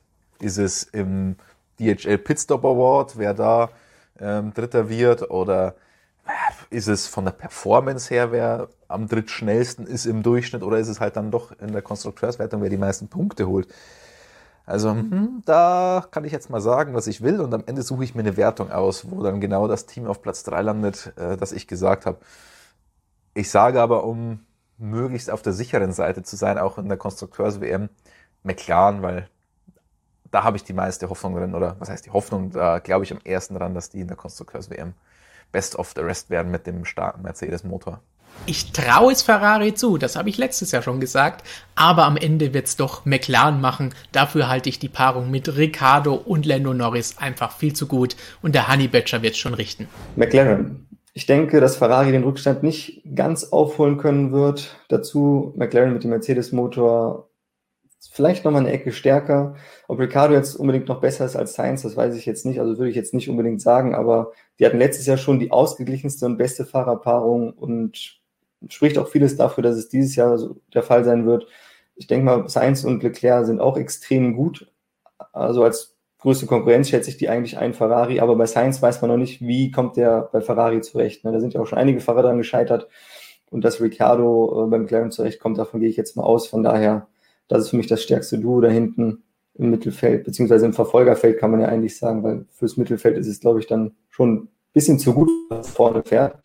Ähm, deshalb McLaren für mich dritte Kraft. Recht eindeutiges Bild von allen. Ja, deswegen rentiert sich da gar nicht irgendwie Einspruch einzulegen. Also ich, ich äh, ziehe mir meinen Einspruch jetzt schon zurück. Also entweder alle bekommen den Punkt oder keiner, außer Ah, Markus. wobei, wobei, wobei. Äh, wir haben ja im, bei den Tippspielen machen ja noch Kollegen mit, die jetzt da in den Videos nicht zu sehen waren. Ja. Vielleicht lege ich dann doch Einspruch ein. Dem wird dann auch stattgegeben, weil viele Leute den Einspruch einlegen und dann passt schon. Massenklage quasi. Genau, das ist wie so, wenn, wenn Auto Rückruf ist.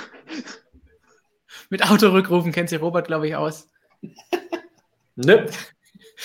Aber ihr habt jetzt noch die Chance, richtig zu tippen, wenn wir sagen, wir haben falsch gelegen mit den Kollegen aus Woking. Ah, fang du an, Markus. Nee, ich würde gern was äh, Originelles sagen, aber ich kann es mir nicht vorstellen. Also Ferrari, nee, Aston Martin, nee, Haas, nee, Williams, nee, also ja, McLaren. Williams. Nee, Okay, also Aston Martin kommt recht häufig vor, das ist noch verständlich von den Vettel-Fans, aber Williams ist vielleicht ein bisschen hochgegriffen, Robert, oder? Was spricht denn, was spricht denn gegen Aston Martin außer Stroll?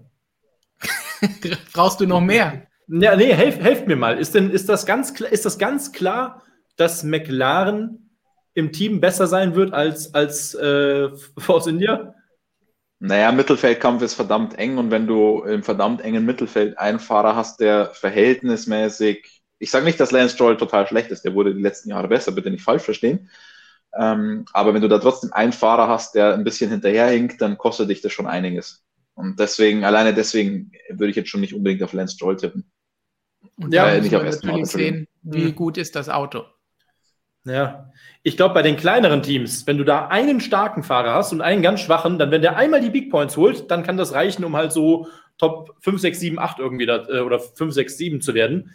Aber da oben, wo halt wahrscheinlich die beiden Teamkollegen jeweils mehrmals punkten werden und mit Sicherheit das eine oder andere Mal auch, auch ziemlich ordentlich.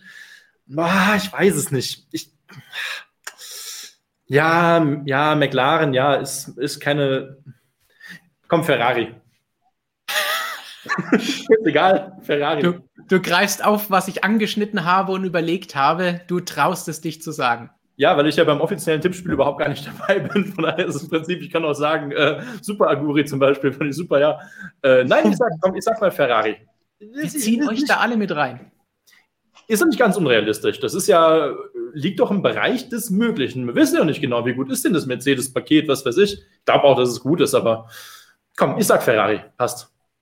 Es ist möglich. Ich glaube, letztes Jahr haben wir sogar mehrfach gesagt, wir trauen es ihnen zu, dass sie dieses Jahr wieder auf P3 kommen können. Deswegen habe ich das ja auch nochmal angeschnitten, weil sie haben einen neuen Motor, sie haben nachgelegt, sie wussten, dass sie was tun mussten. Schlechter konnten sie eigentlich kaum noch werden. Deswegen ist es ihnen zuzutrauen, aber die Konkurrenz hat natürlich auch nochmal mit Mercedes-Motor bei McLaren ein bisschen was nachgelegt, obwohl sonst am Auto nicht allzu viel verändert ist. Deswegen mal schauen, ob der Motor oder, ich meine, bei beiden neuer Motor, bei Ferrari und McLaren, mal schauen, wer sich dann da durchsetzt oder ob wirklich Aston Martin von hinten kommt und vorbeispringt.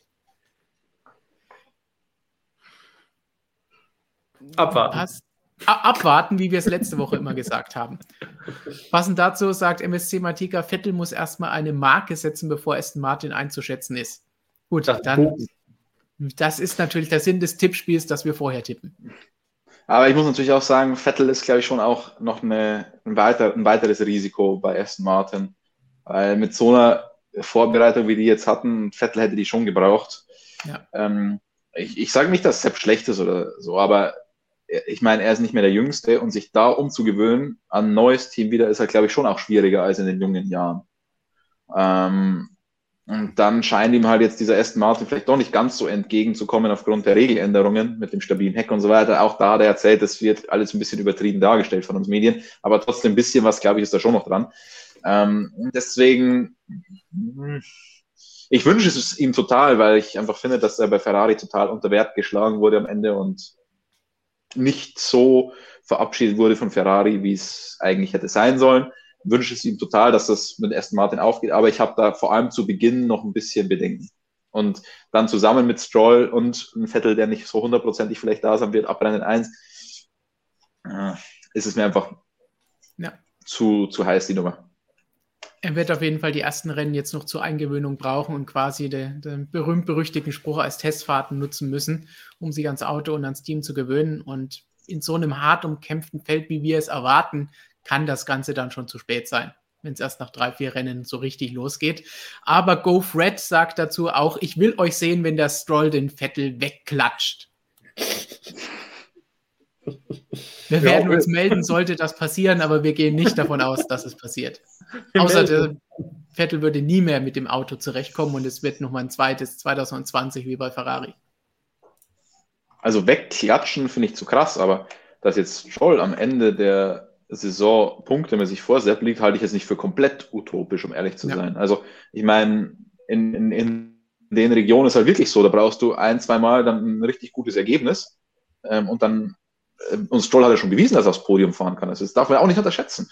Und dann hast du mal so ein Ergebnis stehen und dann hast du viele Punkte dafür und dann wird es schwierig für den anderen. Also ähm, ganz, ganz, ganz, ganz, ganz, ganz, ganz abwegig finde ich das dann doch nicht. Also.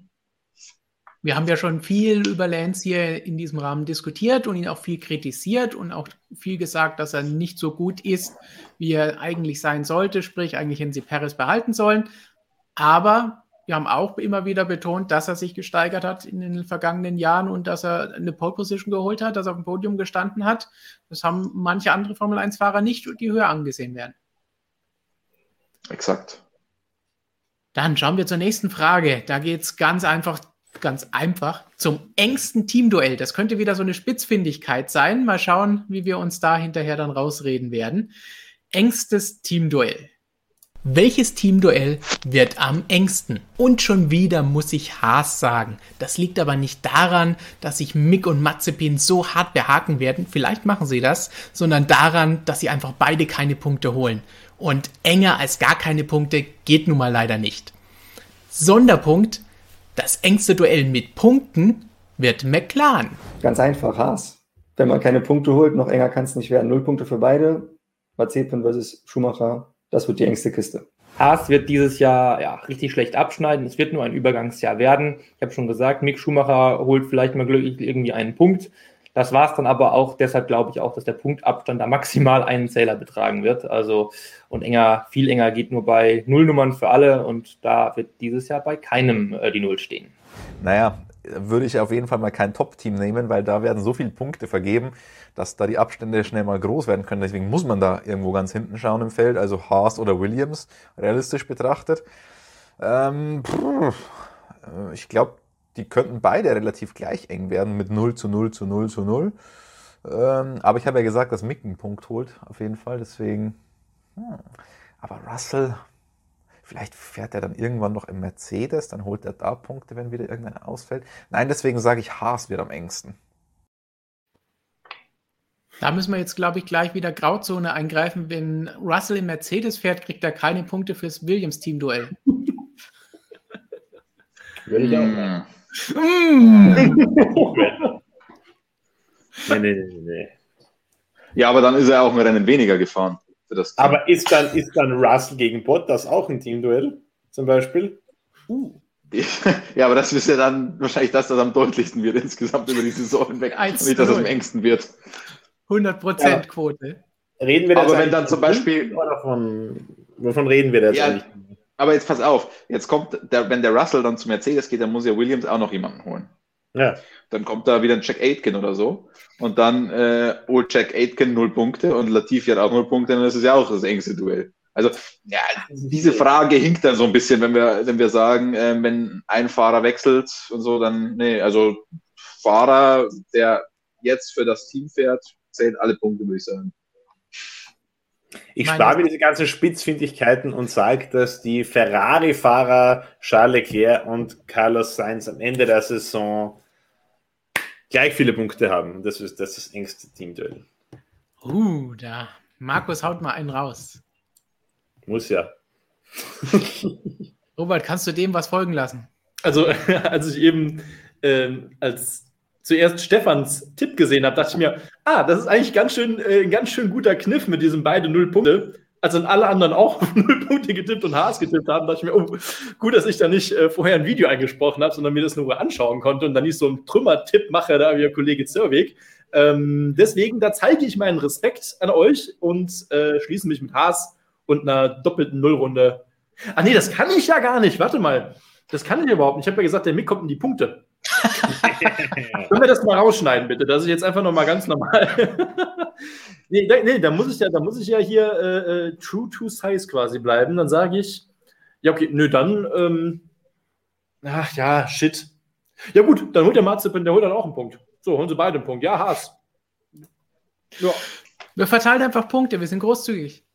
Ja, eng, was ist denn eng? Also, das ist ja wirklich, äh, das, ist ja, das, ist ja, das ist ja Grauzone des Grauens, würde ich mal behaupten. Eng. Aber müssen wir aufpassen, Christian hat all die Regelbücher mit den Grauzonen. Ja, die liegen hier im Büro verteilt rum, ich weiß. Ja, hast du dich schon informiert, so, so.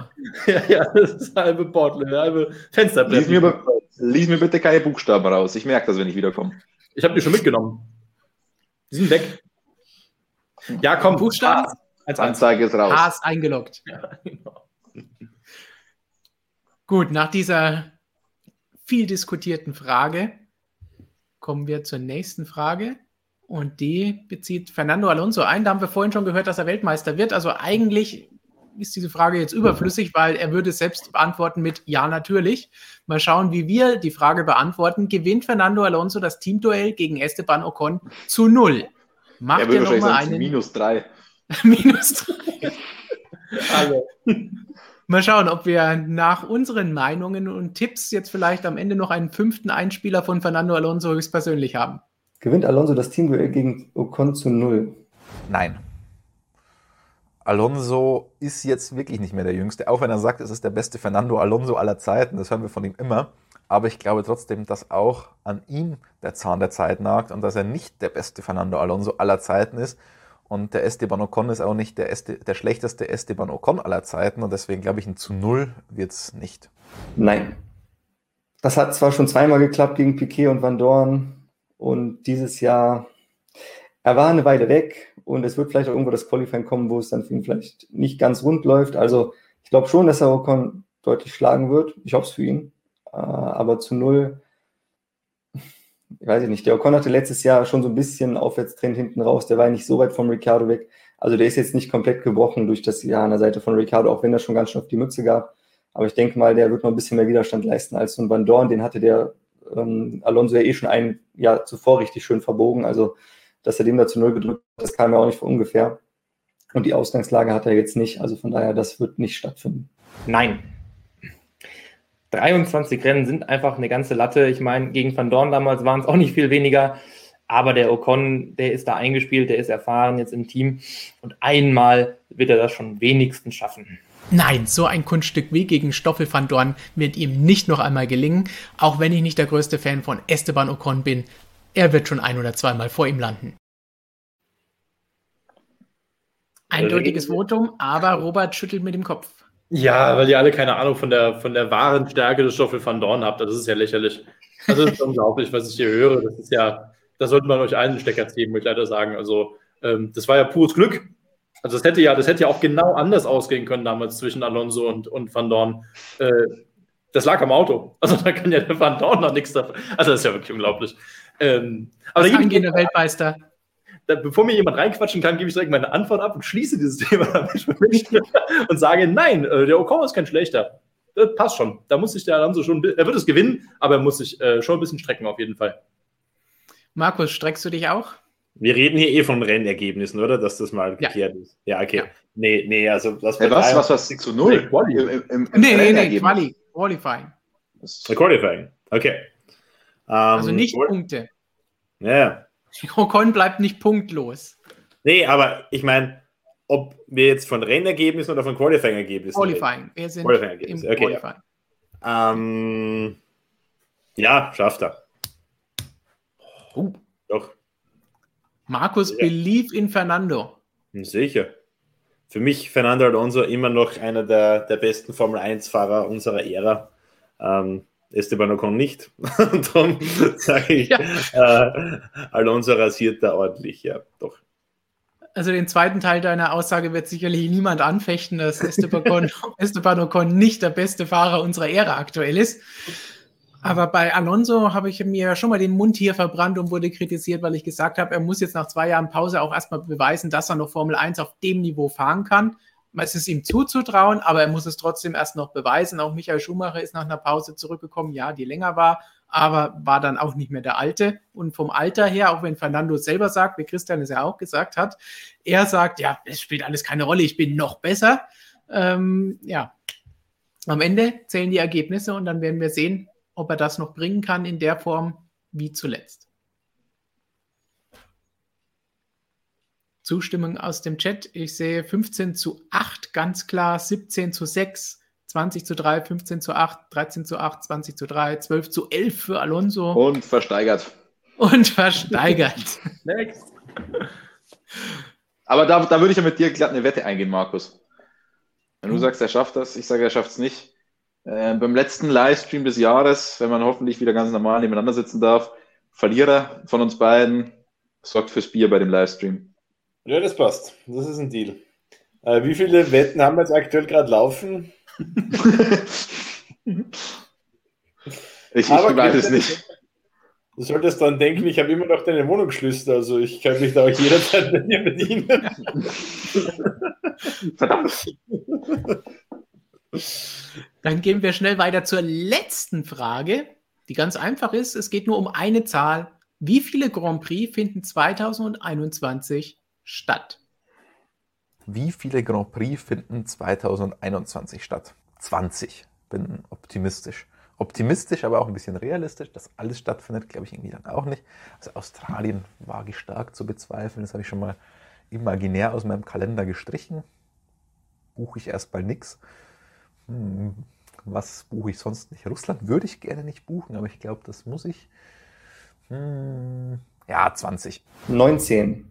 Ich denke, dass wir von den 23 geplanten Rennen, gerade in Übersee, Kanada, Singapur, Japan, Mexiko, Brasilien, irgendwo da in die Richtung, da werden sicherlich 1, 2, 3, 4 über die Klinge springen müssen und deswegen lege ich mich da fest, es werden 19 Rennen.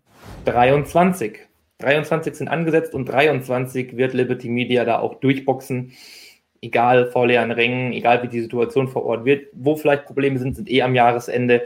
Und bis dahin hat sich die Situation dann hoffentlich doch wieder gelegt. Also ich glaube, Liberty Media muss auch wirklich finanzielle Argumente liefern und bringt diese 23 Rennen auf Gedeih und Verderb einfach durch, ob jetzt mit oder ohne Zuschauer.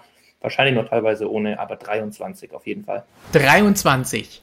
Das heißt nicht, dass alle, die jetzt geplant sind, stattfinden werden, aber ich bin mir sicher, sollte eins ausfallen, wird sich Ersatz finden. Und kleiner Tipp, Hockenheim würde sich freuen.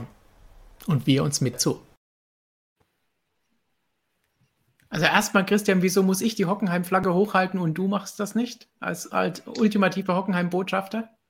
Naja, ich glaube halt einfach, ähm, dass Liberty Media hat ja letztes Jahr nur die Ersatzrennen beschafft, um die TV-Gelder zu kriegen. Und bei 23 Rennen können ruhig drei ausfallen, hast immer noch 20, kriegst immer noch die TV-Gelder. Deswegen muss man sich da jetzt nicht unbedingt um Ersatz-Grand Prix bemühen, wenn man sich einigermaßen sicher ist, dass man 16, 17 so und so hinkriegt. Deswegen glaube ich halt nicht dran, dass man große Ersatz-Grand Prix sehen wird. Spitzfindig. Ja, realistisch. Oder kenntnisreich und am Ende kommt es eh wieder ganz anders und dann sagen alle, dieser Idiot. Robert, wie viel lässt du über die Klinge springen? Ja, die Frage ist ja, wie viele Rennen müssen mindestens stattfinden, damit alle Partner alle vereinbarten Gelder zahlen? Und darum wird es wahrscheinlich dann am Ende liegen. Ähm, ich weiß es nicht. Christian sagte jetzt gerade 20 mindestens? Fragezeichen. Nee, nee, ein bisschen weniger, aber ähm, man braucht ja wahrscheinlich auch noch ein bisschen Sicherheit, dass wenn am Ende noch irgendwas passiert oder was auch immer, ähm, so 16, 17 müssen es wohl sein für die TV-Anstalten. Ja, ein bisschen Sicherheit wird man dann auch noch einplanen. Aber das, ich meine, die Sache, warum das so ist, ist ja, wir sehen Rennen ohne Fans zum größten Teil. Ich glaube, da sind wir uns einig leider. Ähm, wobei jetzt in Bahrain haben wir Fans. Aber ähm, und dann muss man natürlich sagen, wie, wie soll sich das Ganze finanzieren ohne Fans? Und dann in in Ländern, die nicht auf den PR-Wert der Formel 1 angewiesen sind, funktioniert das so, dass die Formel 1 dann Streckenmiete bezahlt. Wieso sollte die Formel 1 Streckenmiete bezahlen, wenn am Ende dadurch keine Mehreinnahmen generiert werden? Und das ist der Hintergrund, wieso ich sage, man braucht dieses Minimum an Rennen, für das die Formel 1 auch sorgen wird. Ähm, alles, was darüber hinausgeht, muss man jetzt nicht Ersatz um jeden Preis holen. Gut, die Antwort war länger, als ich mir jetzt ehrlich gesagt gedacht hatte, aber guter, guter Input. Lass ich dann gelten. Also, ich sage jetzt einfach mal, weil ich es mir wünsche, aber nicht dran glaube, 23 voller Kalender, aber nicht auf den Strecken, die aktuell im provisorischen oder im derzeitigen Kalender drin stehen. Und ich bringe den Nürburgring noch mit ins Spiel, irgendwann im Spätsommer. Uh, du wirbelst richtig alles durcheinander. Oh, Markus, wie viel wirbelst du? Äh, jetzt möchte ich mal spitzfindig sein. Dürfte ich die Frage im Wortlaut noch mal genau hören? Jetzt kommen nicht mit Sprintrennen, weil es sind 2021 statt. Es steht extra Grand Prix drin, nicht Rennen, damit hier keiner mit Sprintrennen oder so ankommen kann. Ja, aber ihr bezahlt jetzt natürlich wieder mal Geld für euren eingeschränkten Motorsporthorizont. Denn, liebe Freunde, es wird nicht nur in der Formel 1 Grand Prix gefahren, sondern zum Beispiel auch in der Motorrad-Weltmeisterschaft. Deswegen sage ich, es werden 35 Grand Prix in dieser Saison stattfinden und bin damit sicher mal näher dran als ihr alle. Uh, aber wenn schon 23 Formel 1 Rennen sind, glaubst du nicht viel an MotoGP? Ja, aber ich bin ja trotzdem näher dran als ihr und dann bekomme ich einen Punkt, oder? Nein. Es wird sich erst noch zeigen, ob diese Rechnung aufgeht. Ja, sicher, sicher. 35, safe. Gilt ein E-Prix als Grand Prix? Ich frage nur Nein, so für das Regularium. aber also davon werden erst recht nicht viele stattfinden, Robert. Ja, Grand Prix gibt es auch noch. Gut, das führt zu weit. Speedway Grand Prix. Ja, Macau Grand Prix gibt es auch noch. Siehst du? Ähm, also, ja, da es ein Formel 1 Tippspiel ist. Der Grand Prix der Volksmusik. Okay, Ja, ja. aber es, es, ist, es ist ein Formel 1-Spiel, Markus. Deswegen lassen wir dich auch nicht teilnehmen. Also, Formel 1, Formel 1 sage ich. Das habe ich jetzt nicht verstanden. Deswegen lassen wir dich auch nicht teilnehmen, weil es ein Formel 1-Spiel ist. Weil ich zu viel Ahnung habe. Nee, Ja. also, Das ist in, wie Insiderhandel. ja, wenn wir uns jetzt wirklich auf Formel 1 beschränken, sage ich.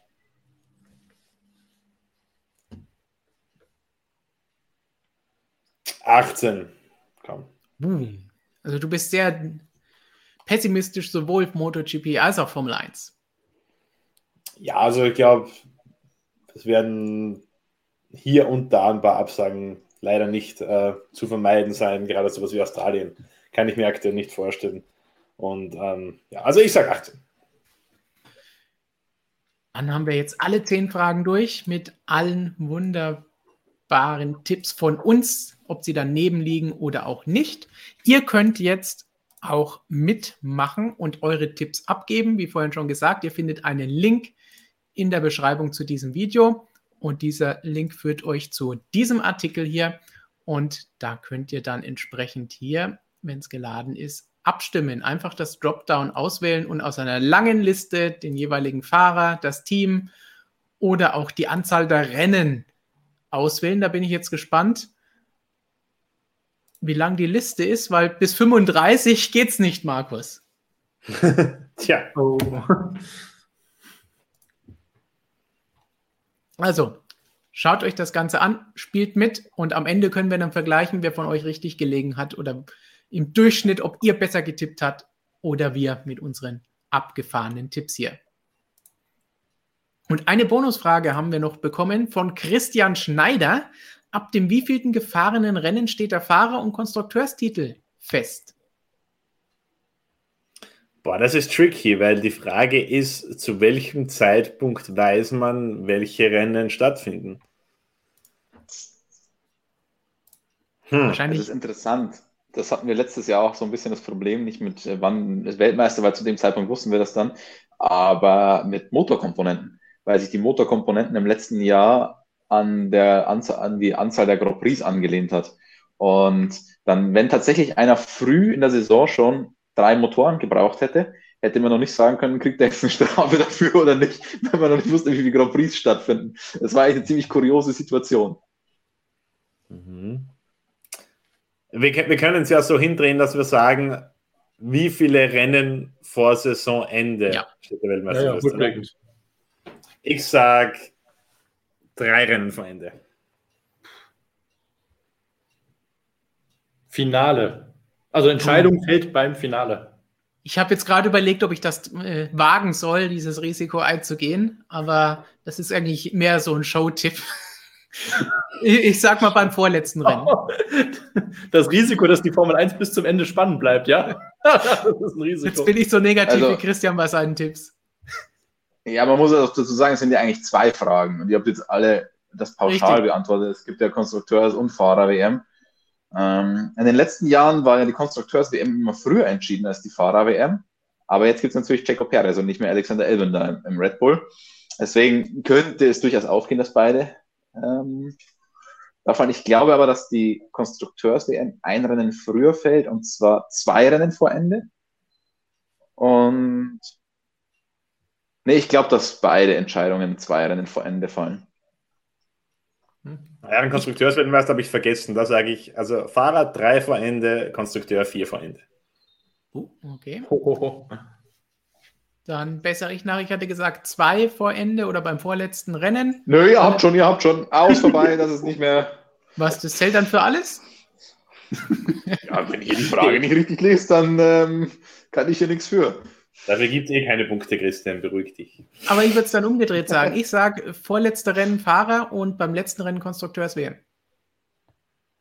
Mhm. Mhm. Ja. Robert, hattest du? Ja, ich bleibe dabei. Finale, Finale, aber ganz ehrlich, Konstrukteursmeister interessiert einfach auch keinen außer Mercedes in den letzten sieben Jahren. Von daher, ja, who cares? Ja, von mir aus Finale, ja, ja. Finale, ja, ja. So, so Ja, sind ja. das in Bremen auch immer alle, oder? Ja, Ja, genau. müssen erst Da noch träumen wir doch, wir von der. Konstrukteursweltmeisterschaft. Großer SV Werder, Konstrukteursweltmeister, ja. Super.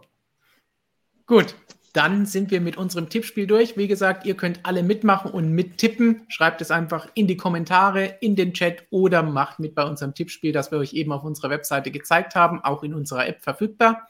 Wer alle Tipps nochmal als ein Video zusammengeschnitten sehen will, als Kanalmitglied gibt es das auch noch vor Saisonstart zu sehen für euch. Dann könnt ihr immer während der Saison und am Ende der Saison nachschauen, wie falsch wir bei der ganzen Sache gelegen haben.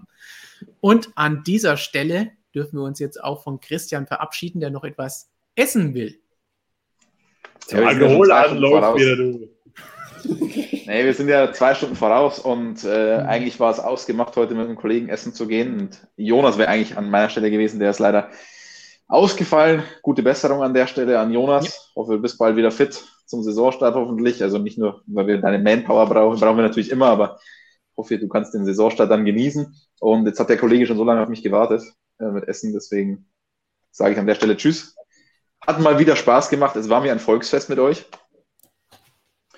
Und ähm, ich werde jetzt noch einen bestimmten Laden aufsuchen. Bevor es zum Essen geht, gehst du nochmal schnell um die Ecke zum Laden mit den schwarzen Tüten. Wenn ihr noch mehr von Christian sehen wollt, Videos gibt es ab morgen natürlich wie immer hier bei uns auf dem YouTube-Kanal und auf der Webseite. Dann ohne schwarze Tüte auf dem Kopf. Und natürlich gibt es auch jede Menge Artikel von ihm auf unserer Webseite und in unserem Printmagazin, das ihr euch natürlich auch holen könnt. Die neue Ausgabe, wunderbar, mit Sebastian Vettel vorne drauf. Ein absolutes Meisterwerk von unserem Klaus. Und damit vielen Dank an Christian fürs kurzfristige Einspringen. Guten Appetit und viel Spaß in diesem düsteren Laden. Danke, euch auch noch viel Spaß. Ciao. Ciao. Ja. Und tschüss. So, jetzt wo er weg ist, dann können wir jetzt endlich mal offen reden. Also. Was waren das für seltsame Ticks? Tipps müssen wir wirklich mal drüber sprechen, das ist ja unglaublich. Also. Gar keine Ahnung, der Mann. Also mir hat fachlich und menschlich eine komplette Enttäuschung. Aber er geht jetzt in den, in den Alkoholladen. Diesen Alkoholladen. Weltklasse. Ja, aber schön. Schön, dass er da war. Finde ich cool. Ja, schön.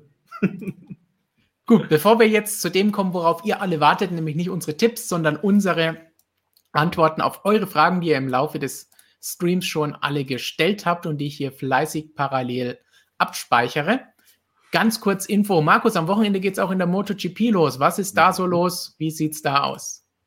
Ja, da ist einiges los. Ähm, großes Thema vom Saisonstart ist der große Abwesende. Marc Marquez äh, hat in letzter Zeit äh, mit, zuerst mit Minibikes getestet, dann mit Superbikes. Das sah eigentlich nicht so schlecht aus. Ähm, die Untersuchungen bei den behandelten Ärzten in Madrid haben dann auch ergeben, dass da kein Schaden entstanden ist durch das intensivierte Training.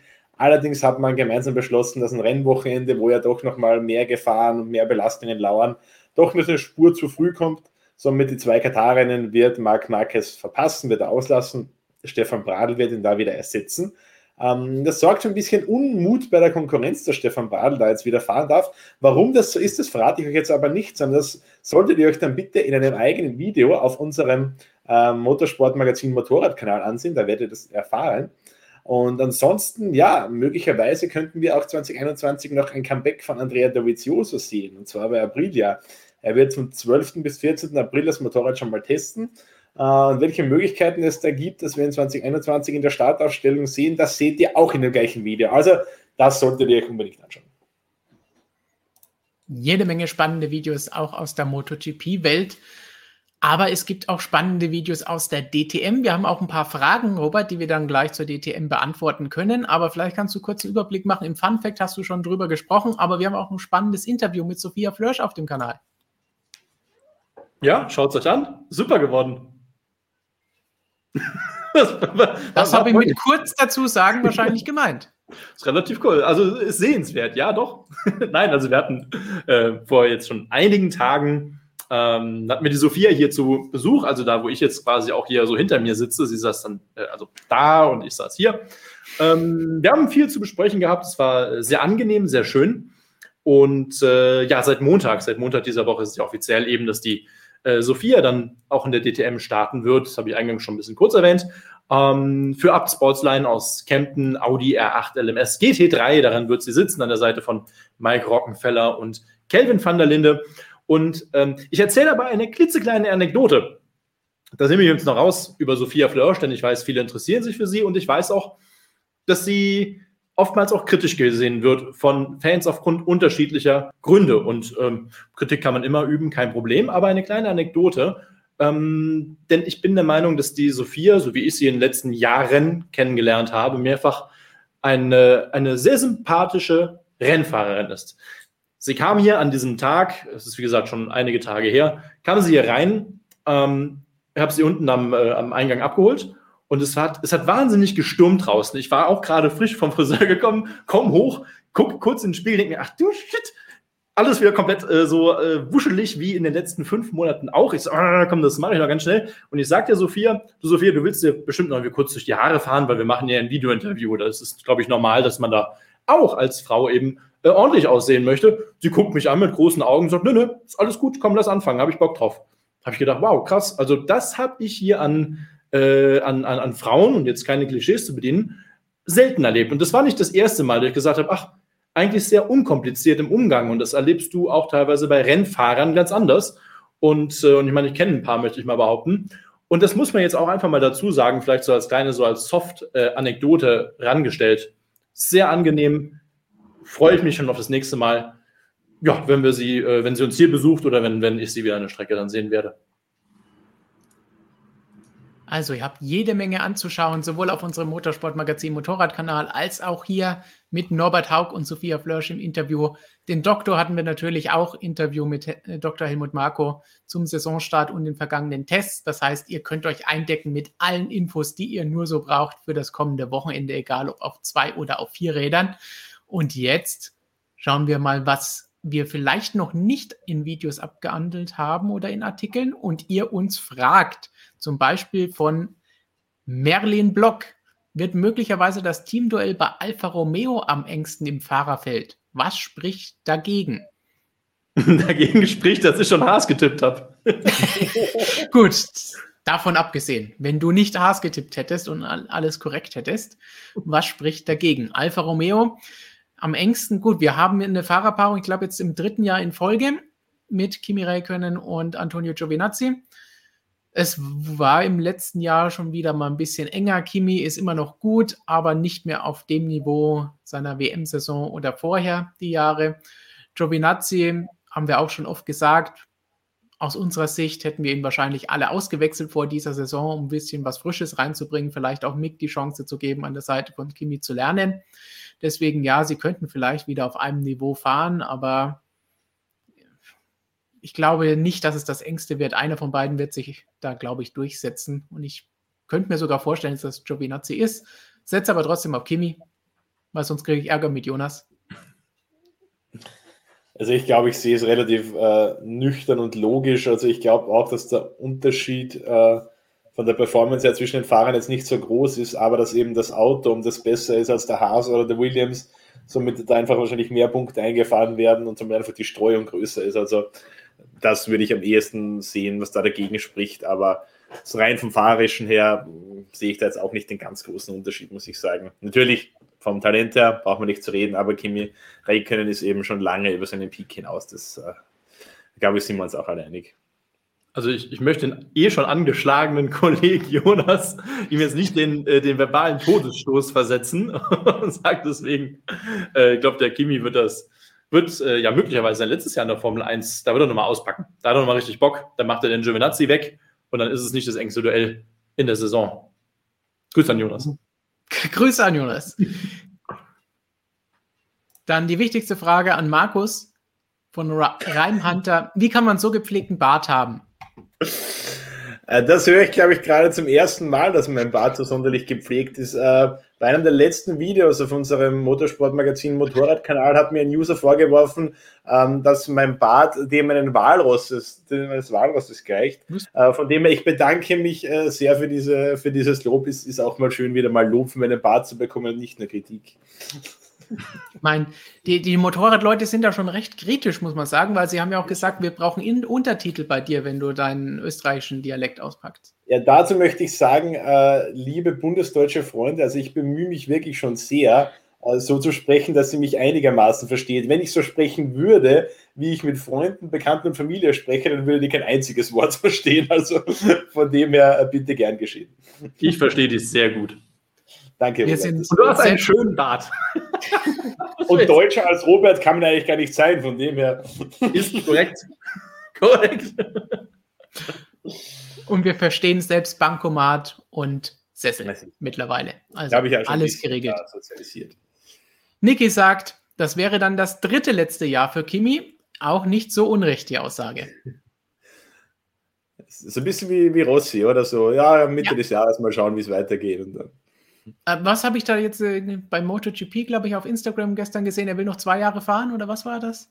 Ja, also, äh, also ich habe das so verstanden, er hat jetzt einmal einen Jahresvertrag bei Petronas Yamaha und er möchte den aber gerne zumindest äh, zwei Jahre quasi, äh, also er möchte zumindest zwei Jahre gerne bei Petronas fahren. Aber wie immer, die Entscheidung fällt nach den ersten Saisonrennen.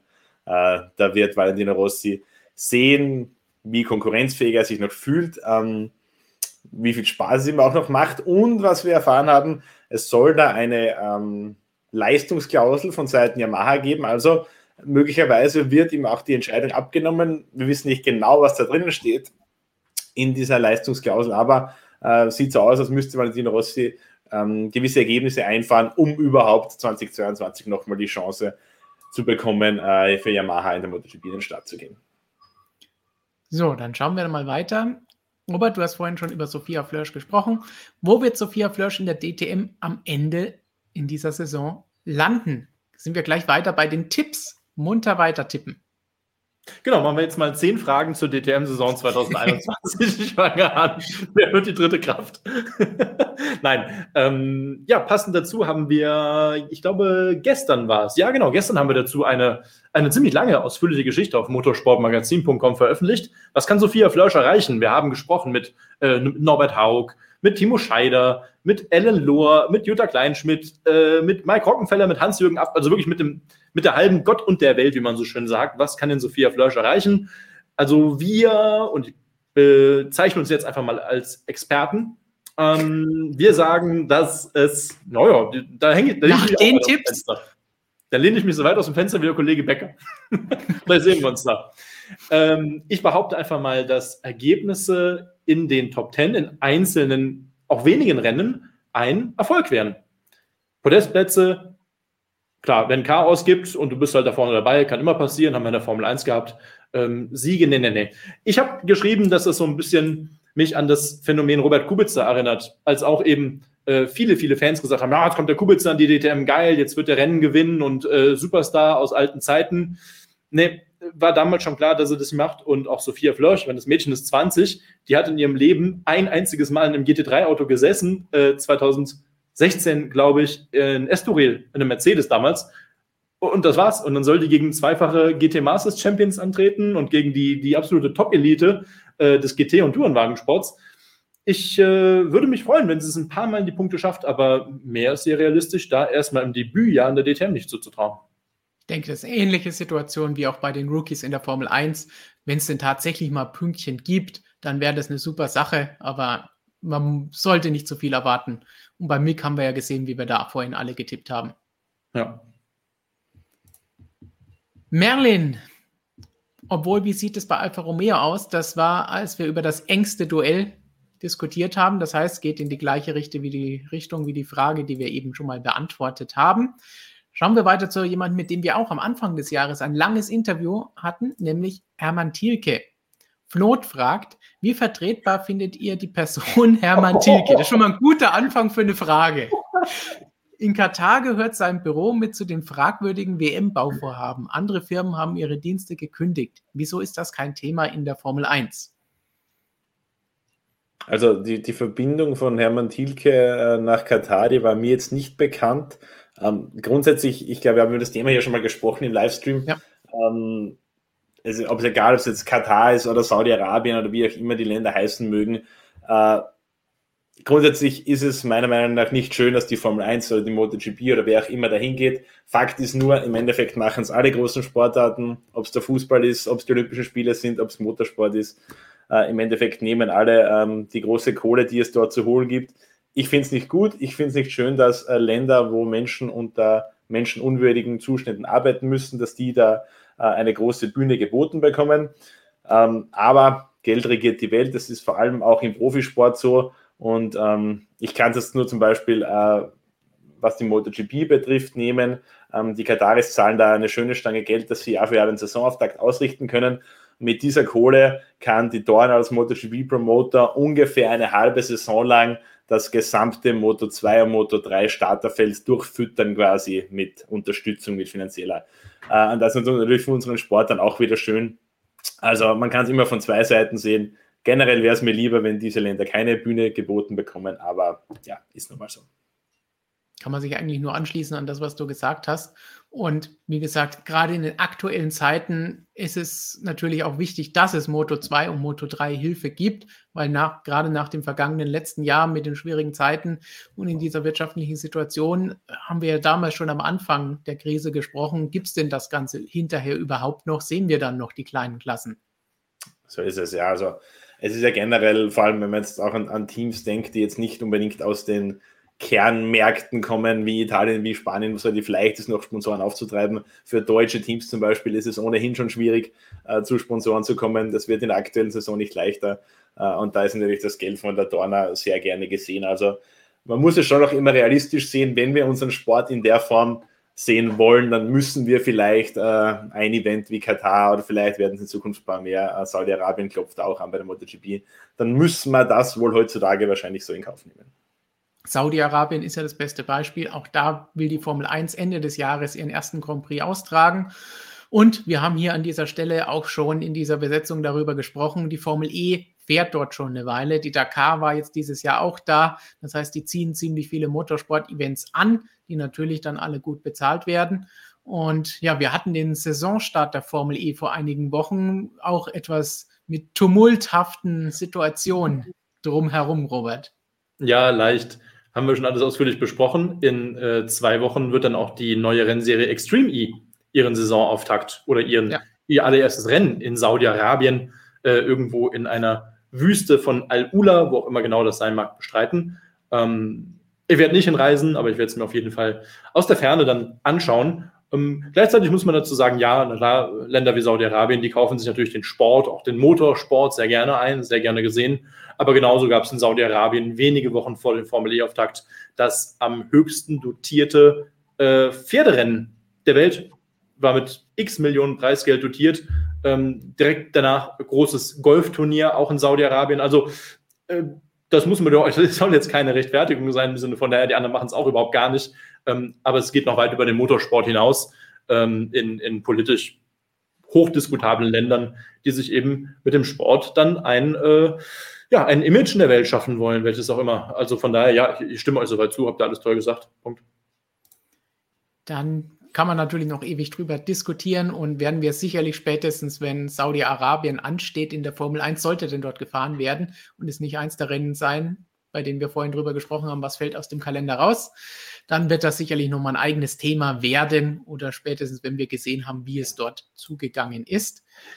Nils hat noch eine Frage für Markus. Was denkt ihr, macht Honda, wenn Bradl nach den beiden Kataren die WM anführt und Marquez dann für Portugal wieder fit ist? Und kann es überhaupt Schöner dazu Gedanke. kommen? Schöner Gedanke, würde uns natürlich sehr freuen, wenn das so eintrifft. Äh, halte ich für unwahrscheinlich. Also Stefan Bradl hat äh, selbst gemeint, äh, Top-10-Ergebnis wäre eine schöne Sache in Katar. Ähm, er hat durchaus gute Wintertestfahrten absolviert hat. Also die Top 10, die traue ich ihm auf jeden Fall zu. Also ich glaube, der Stapel da vielleicht schon etwas tiefer. Also ähm, wie gesagt, Top 10 halte ich auf jeden Fall möglich, vielleicht sogar ein paar Plätze weiter vorne. Ähm, zur WM-Führung wird es nicht kommen, aber die Frage ist, was würde Honda machen, wenn es denn so wäre? Ähm, Marquez dann für Portugal wieder fit ist. Die Antwort wäre, Marquez trotzdem aufsetzen. Das ist der Nummer 1-Fahrer. Ähm, die Sponsoren wollen ihn sehen, weil er der große MotoGP-Superstar ist. Also sobald es für Marc Marquez möglich ist, wieder MotoGP zu fahren, gefahrlos möglich ist, wird er auf dem Motorrad sitzen und Stefan Bradl wird wieder die Rolle des Testfahrers einnehmen. Gut, und es gibt auch Lob für dich, Markus. Du klingst zumindest nicht wie Arnold Schwarzenegger, also ist alles gut, was wir vorhin besprochen haben. Dankeschön.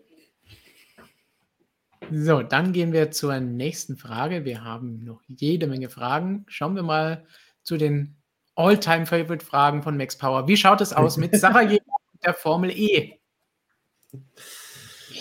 Ja, was ist Ja. denn eure Meinung dazu?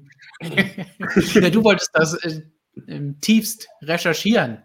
Aber du bist so erschöpft, das können wir verschieben, denke ich, weil du bist von den letzten Tagen so ausgelaugt, dass das Ganze nicht sein Aber- muss. Da, Robert, ich habe eine hab ne Bitte oder einen Wunsch an dich. Und zwar, wenn du mal Zeit hast, wenn dir mal langweilig ist, du kannst dir ja mal auf Google Maps ähm, einen Stadtplan von Sarajevo ansehen und kannst dir da mal einzeichnen, wo deine Strecke äh, verlaufen könnte. Und die kannst du dir dann hier mal präsentieren im Livestream. Das würde mich persönlich sehr freuen. Du, das habe ich schon längst gemacht, dann schaust du einfach auf meinem Instagram-Profil nach, da siehst du das dann in meinem Feed. Ich habe dich Kein. Problem. Sonst noch was? Ja, danke, reicht. Nein, es gibt nichts Neues zu berichten. Wir sind in der tiefen, tiefen Investigativrecherche tatsächlich. Äh, als nächstes habe ich erstmal Urlaub in Sarajevo gebucht und hoffe, dass ich da mehr rausfinden werde. Sie impfen lassen dort. Ja, ja, genau. Ja. Im Einkaufszentrum. vielleicht geht Christian deswegen in diesen Laden. Nächste Frage zur Formel E. Fährt die Formel E in Monaco in dieser Saison? Denn das war zumindest geplant. Yes, das ist auch weiter geplant. Immer im Zwei-Jahres-Rhythmus wechseln sich ja ab. Die Formel E in Monaco mit dem historischen Grand Prix. Letztes Jahr ist alles äh, aus ja, bekannten um Stunden, Umständen äh, ins Wasser gefallen. Aber was man so auch sieht und hört aus Monaco, die sind schon fleißig da die Strecke am Aufbauen. Und dieses Jahr soll es dann eben wieder so weit, so weit sein. Äh, Formel E und Formel 1 und ich glaube sogar der Histo Grand Prix, die sollen im Dreierpack dieses Jahr sogar in Monaco fahren. Das hat es auch noch nicht gegeben. Ähm, bei der Formel E ist es noch interessant, im Gegensatz zur Formel 1, auf welchem Streckenlayout die fahren. Fahren seit Jahren immer auf einer, einer Mickey-Maus-Variante, also lassen den Tunnel eben aus, biegen irgendwo ab. Ähm, jetzt ist es noch nicht ganz sicher. Man hat immer wieder die Formel E selbst fordert. Wir wollen auch auf dem Formel 1 äh, Layout fahren, weil, ja, warum denn nicht? So lange ist die Strecke dann trotzdem nicht. Kein Problem, eigentlich. Aber die äh, vier um äh, den äh, Jean Todt höchstpersönlich sagen, nö, nö, nö, wir wollen halt, muss nicht sein und so. Hintergrund natürlich, man will keinen direkten Rundenzeitenvergleich mit der Formel 1 haben, was Schwachsinn ist. Natürlich ist die Formel E langsamer, also äh, das ist doch klar. Von, ich sehe da nicht das Problem. Äh, ich hoffe, dass auch Jean Todt da noch ein Einsehen hat und dass man dieses Jahr auch mit der Formel E auf dem kompletten und gesamten Layout dann fahren kann, wie eben seit 1950 in der Formel 1. Ja, So. war die Antwort. Ah, danke, dass du das nochmal bestätigt hast. Ja, nach dem fast schon Minatschen Monolog. Komm, einmal da. Ich, ich nutze jede Chance. Die es Wir mir haben noch- bietet. Wir haben noch drei DTM-Fragen, also passt bloß auf. Gehen wir nochmal zurück zu der Frage nach dem engsten Teamduell von MSC Matika kam da die Antwort. Nur sportlich betrachtet wird es am engsten bei Ferrari, McLaren und Alpha Tauri. Ferrari hatten, ja, McLaren hatten, McLaren hatten wir gesagt. Alpha Tauri hatten wir vorhin schon mal eine, nein, das war die Alpha Romeo Frage, aber Alpha Tauri mit Pierre Gasly und äh, Tsunoda, ich weiß nicht, ob das so eng wird. Ich meine, Tsunoda traue ich schon viel zu, das ist ein guter, hat auch der Doktor noch einmal betont, wie wichtig das Ganze ist und wie gut er sich geschlagen hat, wenn man nicht so sehr mit der MIG-Brille auf die Formel 2 geschaut hat. Aber Gasly ist immerhin auch ein Grand Prix-Sieger jetzt und kennt sich im Team schon aus. Tsunoda ist ein Rookie, also ich glaube, da wird es nicht so super eng zugehen müssen und werden. Ferrari, ich glaube, Leclerc wird sich da am Ende doch durchsetzen, auch wenn Sainz teilweise recht unterschätzt ist von einigen und ich ihm auch viel zutraue. Und McLaren, haben wir, glaube ich, eh vorhin schon gesagt, dass das vielleicht das engste Duell werden kann. Wobei auch hier traue ich Ricardo mehr zu als Lando Norris. Robert will jetzt gleich sagen, nein, Lando ist einer der zukünftigen Weltmeister und dann ist um seine Karriere eh geschehen. Aber ich von Lando Norris, ein lustiger Kerl, aber auf der Strecke würde ich gerne noch ein bisschen mehr sehen. Ja, ja, ja, ja. Also äh, äh, Gasly zu Noda, äh, glaube ich, das wird überhaupt keine enge Sache. Der Gasly ist, der ist genau gut aufgehoben da, der fühlt sich ja wohl offenbar, funktioniert doch alles. Der Zunoda ist neu in der Formel 1, also der Gasly macht den weg. Davon müssen wir mal ausgehen. McLaren haben wir jetzt schon ganz viel drüber gesprochen. Und äh, Ferrari, glaube ich, auch. Das ist Leclerc-Team und auch Leclerc-Hausen. Also da wird der Sainz äh, ein bisschen mitfahren dürfen, okay. Und mit Sicherheit auch äh, den, den Leclerc nicht bügeln, das eine oder andere Mal mit Sicherheit auch vor ihm landen. Aber das ist ganz klar, Leclerc lege ich mir fest. Nicht eng. Nicht eng. So, Nicht dann eng. Mal schauen, wie eng es bei der Frage von Tommy Eisman zugeht, an Markus gerichtet.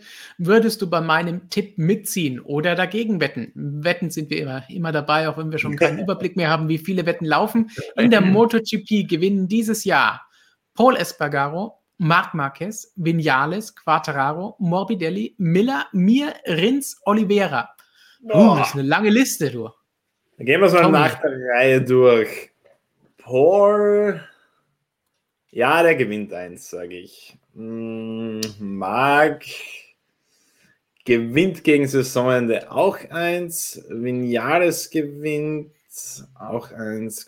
Ah, Es sind schon wieder ganz schön viele Saisonsiege. Ähm, boah. Nee, dann sage ich, Paul gewinnt keines. Es gewinnen Marquez, Vinales, Quattararo, Morbidelli, Miller, Mir und Rins. Die sieben. Oliveira auch nicht, glaube ich. Also KTM hat mir bei den Wintertestfahrten nicht gut gefallen. Ähm, soll man nicht überbewerten, aber glaube ich eher nicht. Also die hier genannten minus Paul Espargaro und Miguel Oliveira, glaube ich, werden gewinnen, ja. Robert, wir sagen einfach mal Ja und nicken. Nee, ich würde nur gerne wissen, wie groß das Starterfeld MotoGP? Ich habe es jetzt gerade nicht im Kopf. 23 Fahrer. Ja, okay. Also ein Drittel in dem Neun. Sieger wäre schon nicht schlecht. Mal sehen. Wäre auf jeden Fall Abwarten. deutlich mehr, als wir vorhin bei Formel 1 getippt haben. Abwarten. Immer schön abwarten. Dann äh, warten wir mal ab mit einer History-Frage von Kobe. Welche Automarke hat eurer Meinung nach die größte Motorsport-Historie? Porsche, Mercedes, Ford, Ferrari oder doch Auto Union Audi oder Honda wegen den Motorrädern? Könnte gerne auch ein Ranking machen. Na, Oh, wer will anfangen? Die, die, Das ist eine die gute, gute Frage. Schöne Frage. Super Frage. Frage ist, Also, dass wir, dass wir irgendwo erstmal definieren müssen, was ist die größte Motorsport-Historie? Das bezieht sich ja an sich nicht nur auf Erfolge, würde ich jetzt sagen. schon auf Umfang. meinst Aber du? auch nicht darauf, wer macht, äh, betreibt am längsten Motorsport. Das wäre auch zu einfach. Ja. Also ich glaube, Also schon, glaube, Wer hat die, meiste die Zeit, die, erfolgreichste, hätte ich gesagt. ja, oder am längsten den größten Einfluss? Ja, ja, ja, also halt, ja, boah.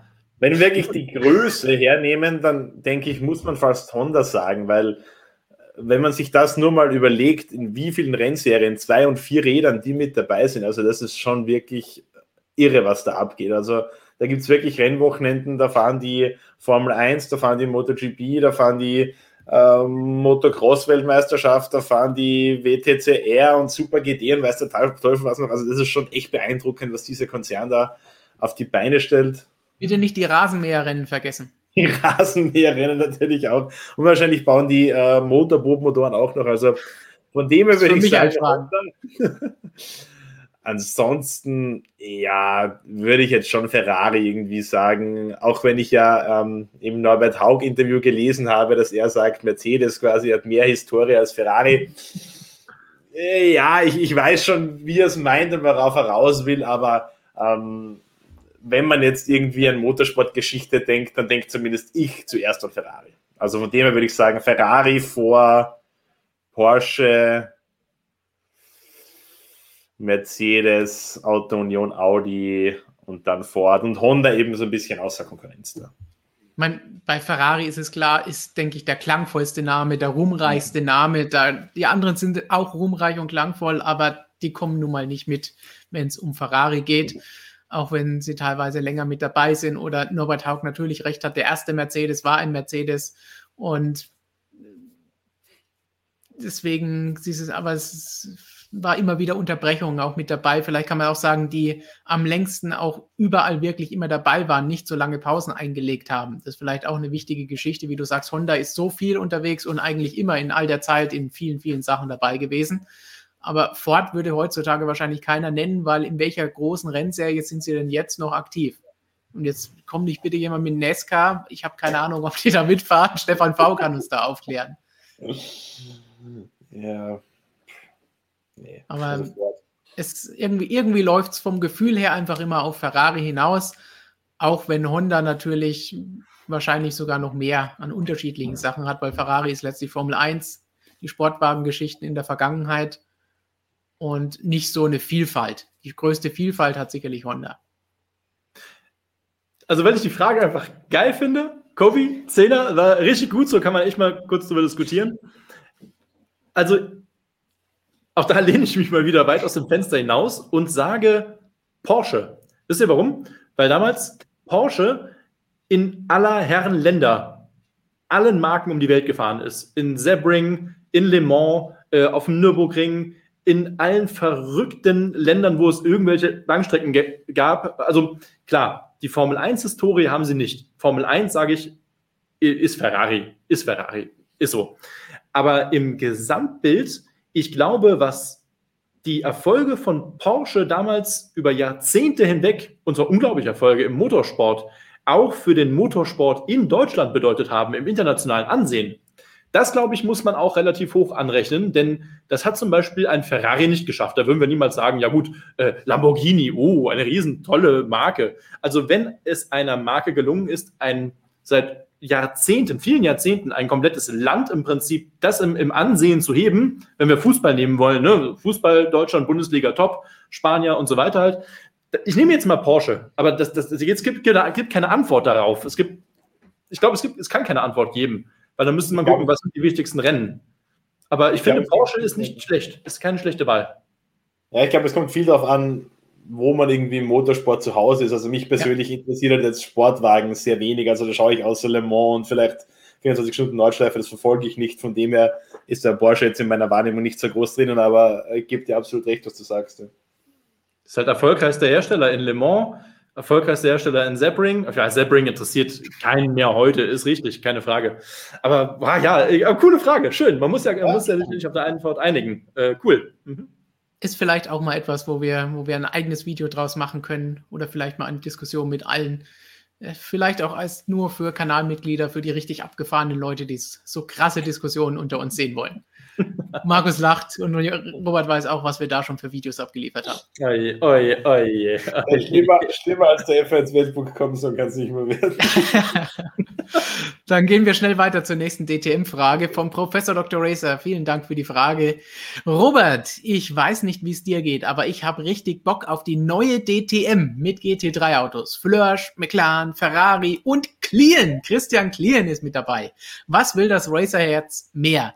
Wenn es gutes Professor, ach nee, Professor Racing, ein professionelles Racing gibt, dann freue ich mich genauso GT3 hin oder her.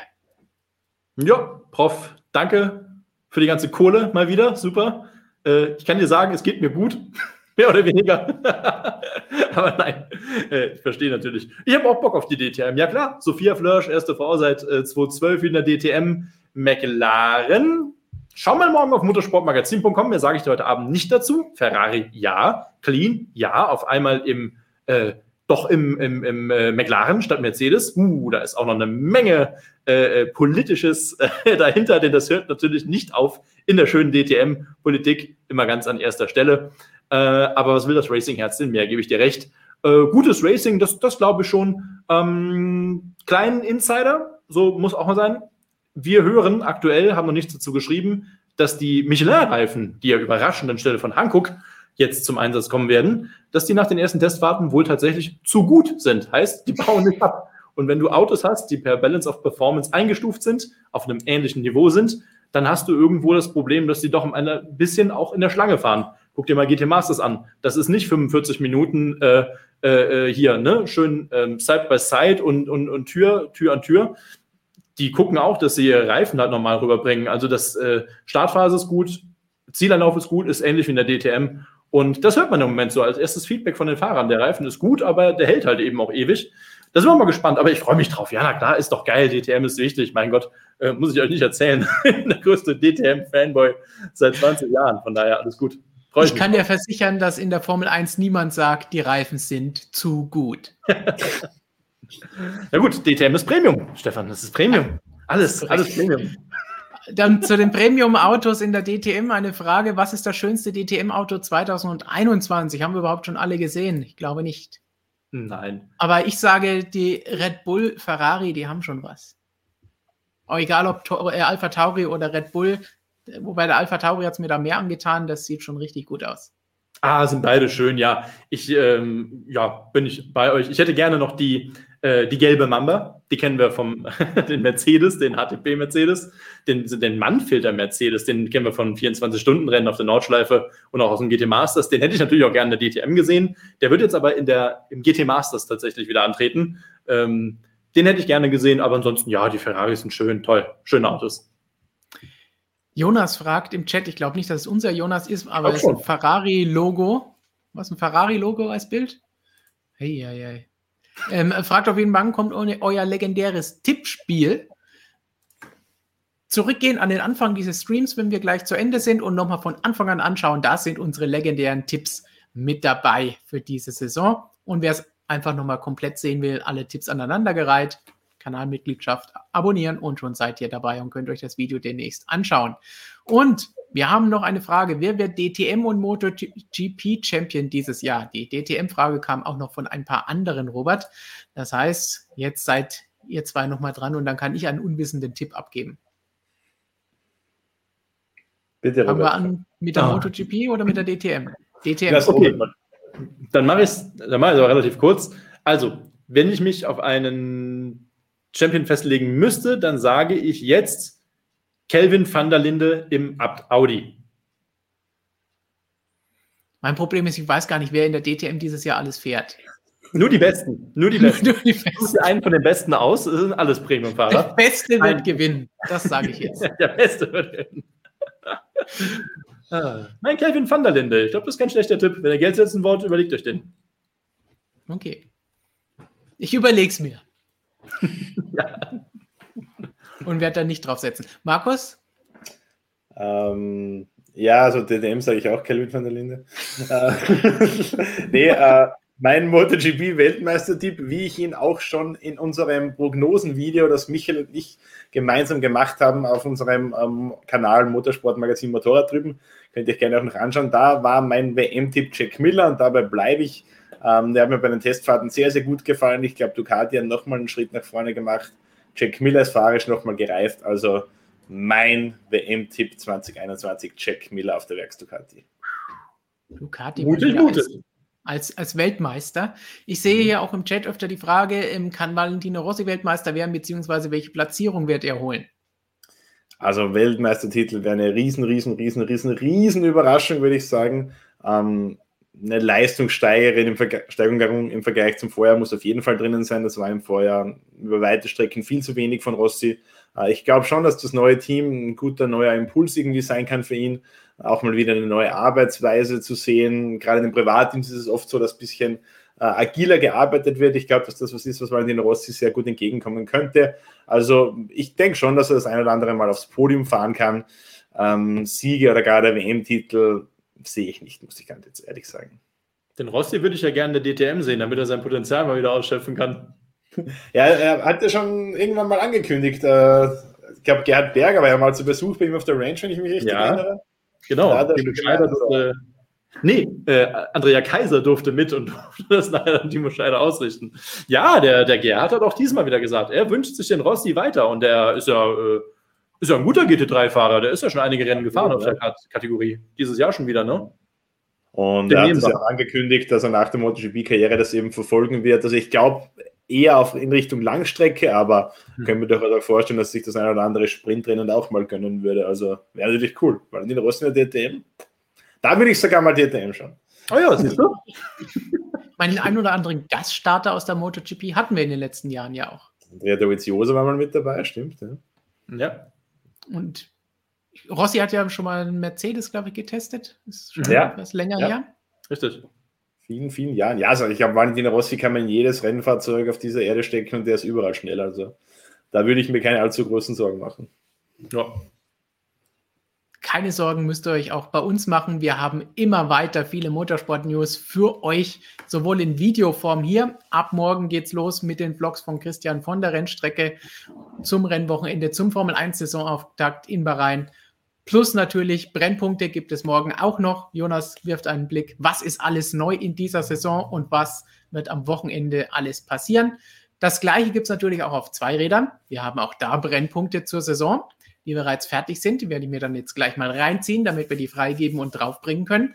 Und natürlich gibt es auch da am Samstag und Sonntag Vlogs von unseren Motorradfachkräften, die nach bestem Wissen und Gewissen euch informieren werden, was denn im Qualifying und im Rennen beim Saisonauftakt in Katar, im umstrittenen Katar, wie wir vorhin gehört haben, los gewesen ist. Das erfahrt ihr natürlich alles hier bei uns auf diesem Kanal, auf unserem Motorradkanal, auf unserer Webseite motorsportmagazin.com, in unserer App, in unserem Magazin. Überall, wo Motorsportmagazin draufsteht, ist es. Das haben drin. wir eigentlich nicht. Das ist ja Wahnsinn.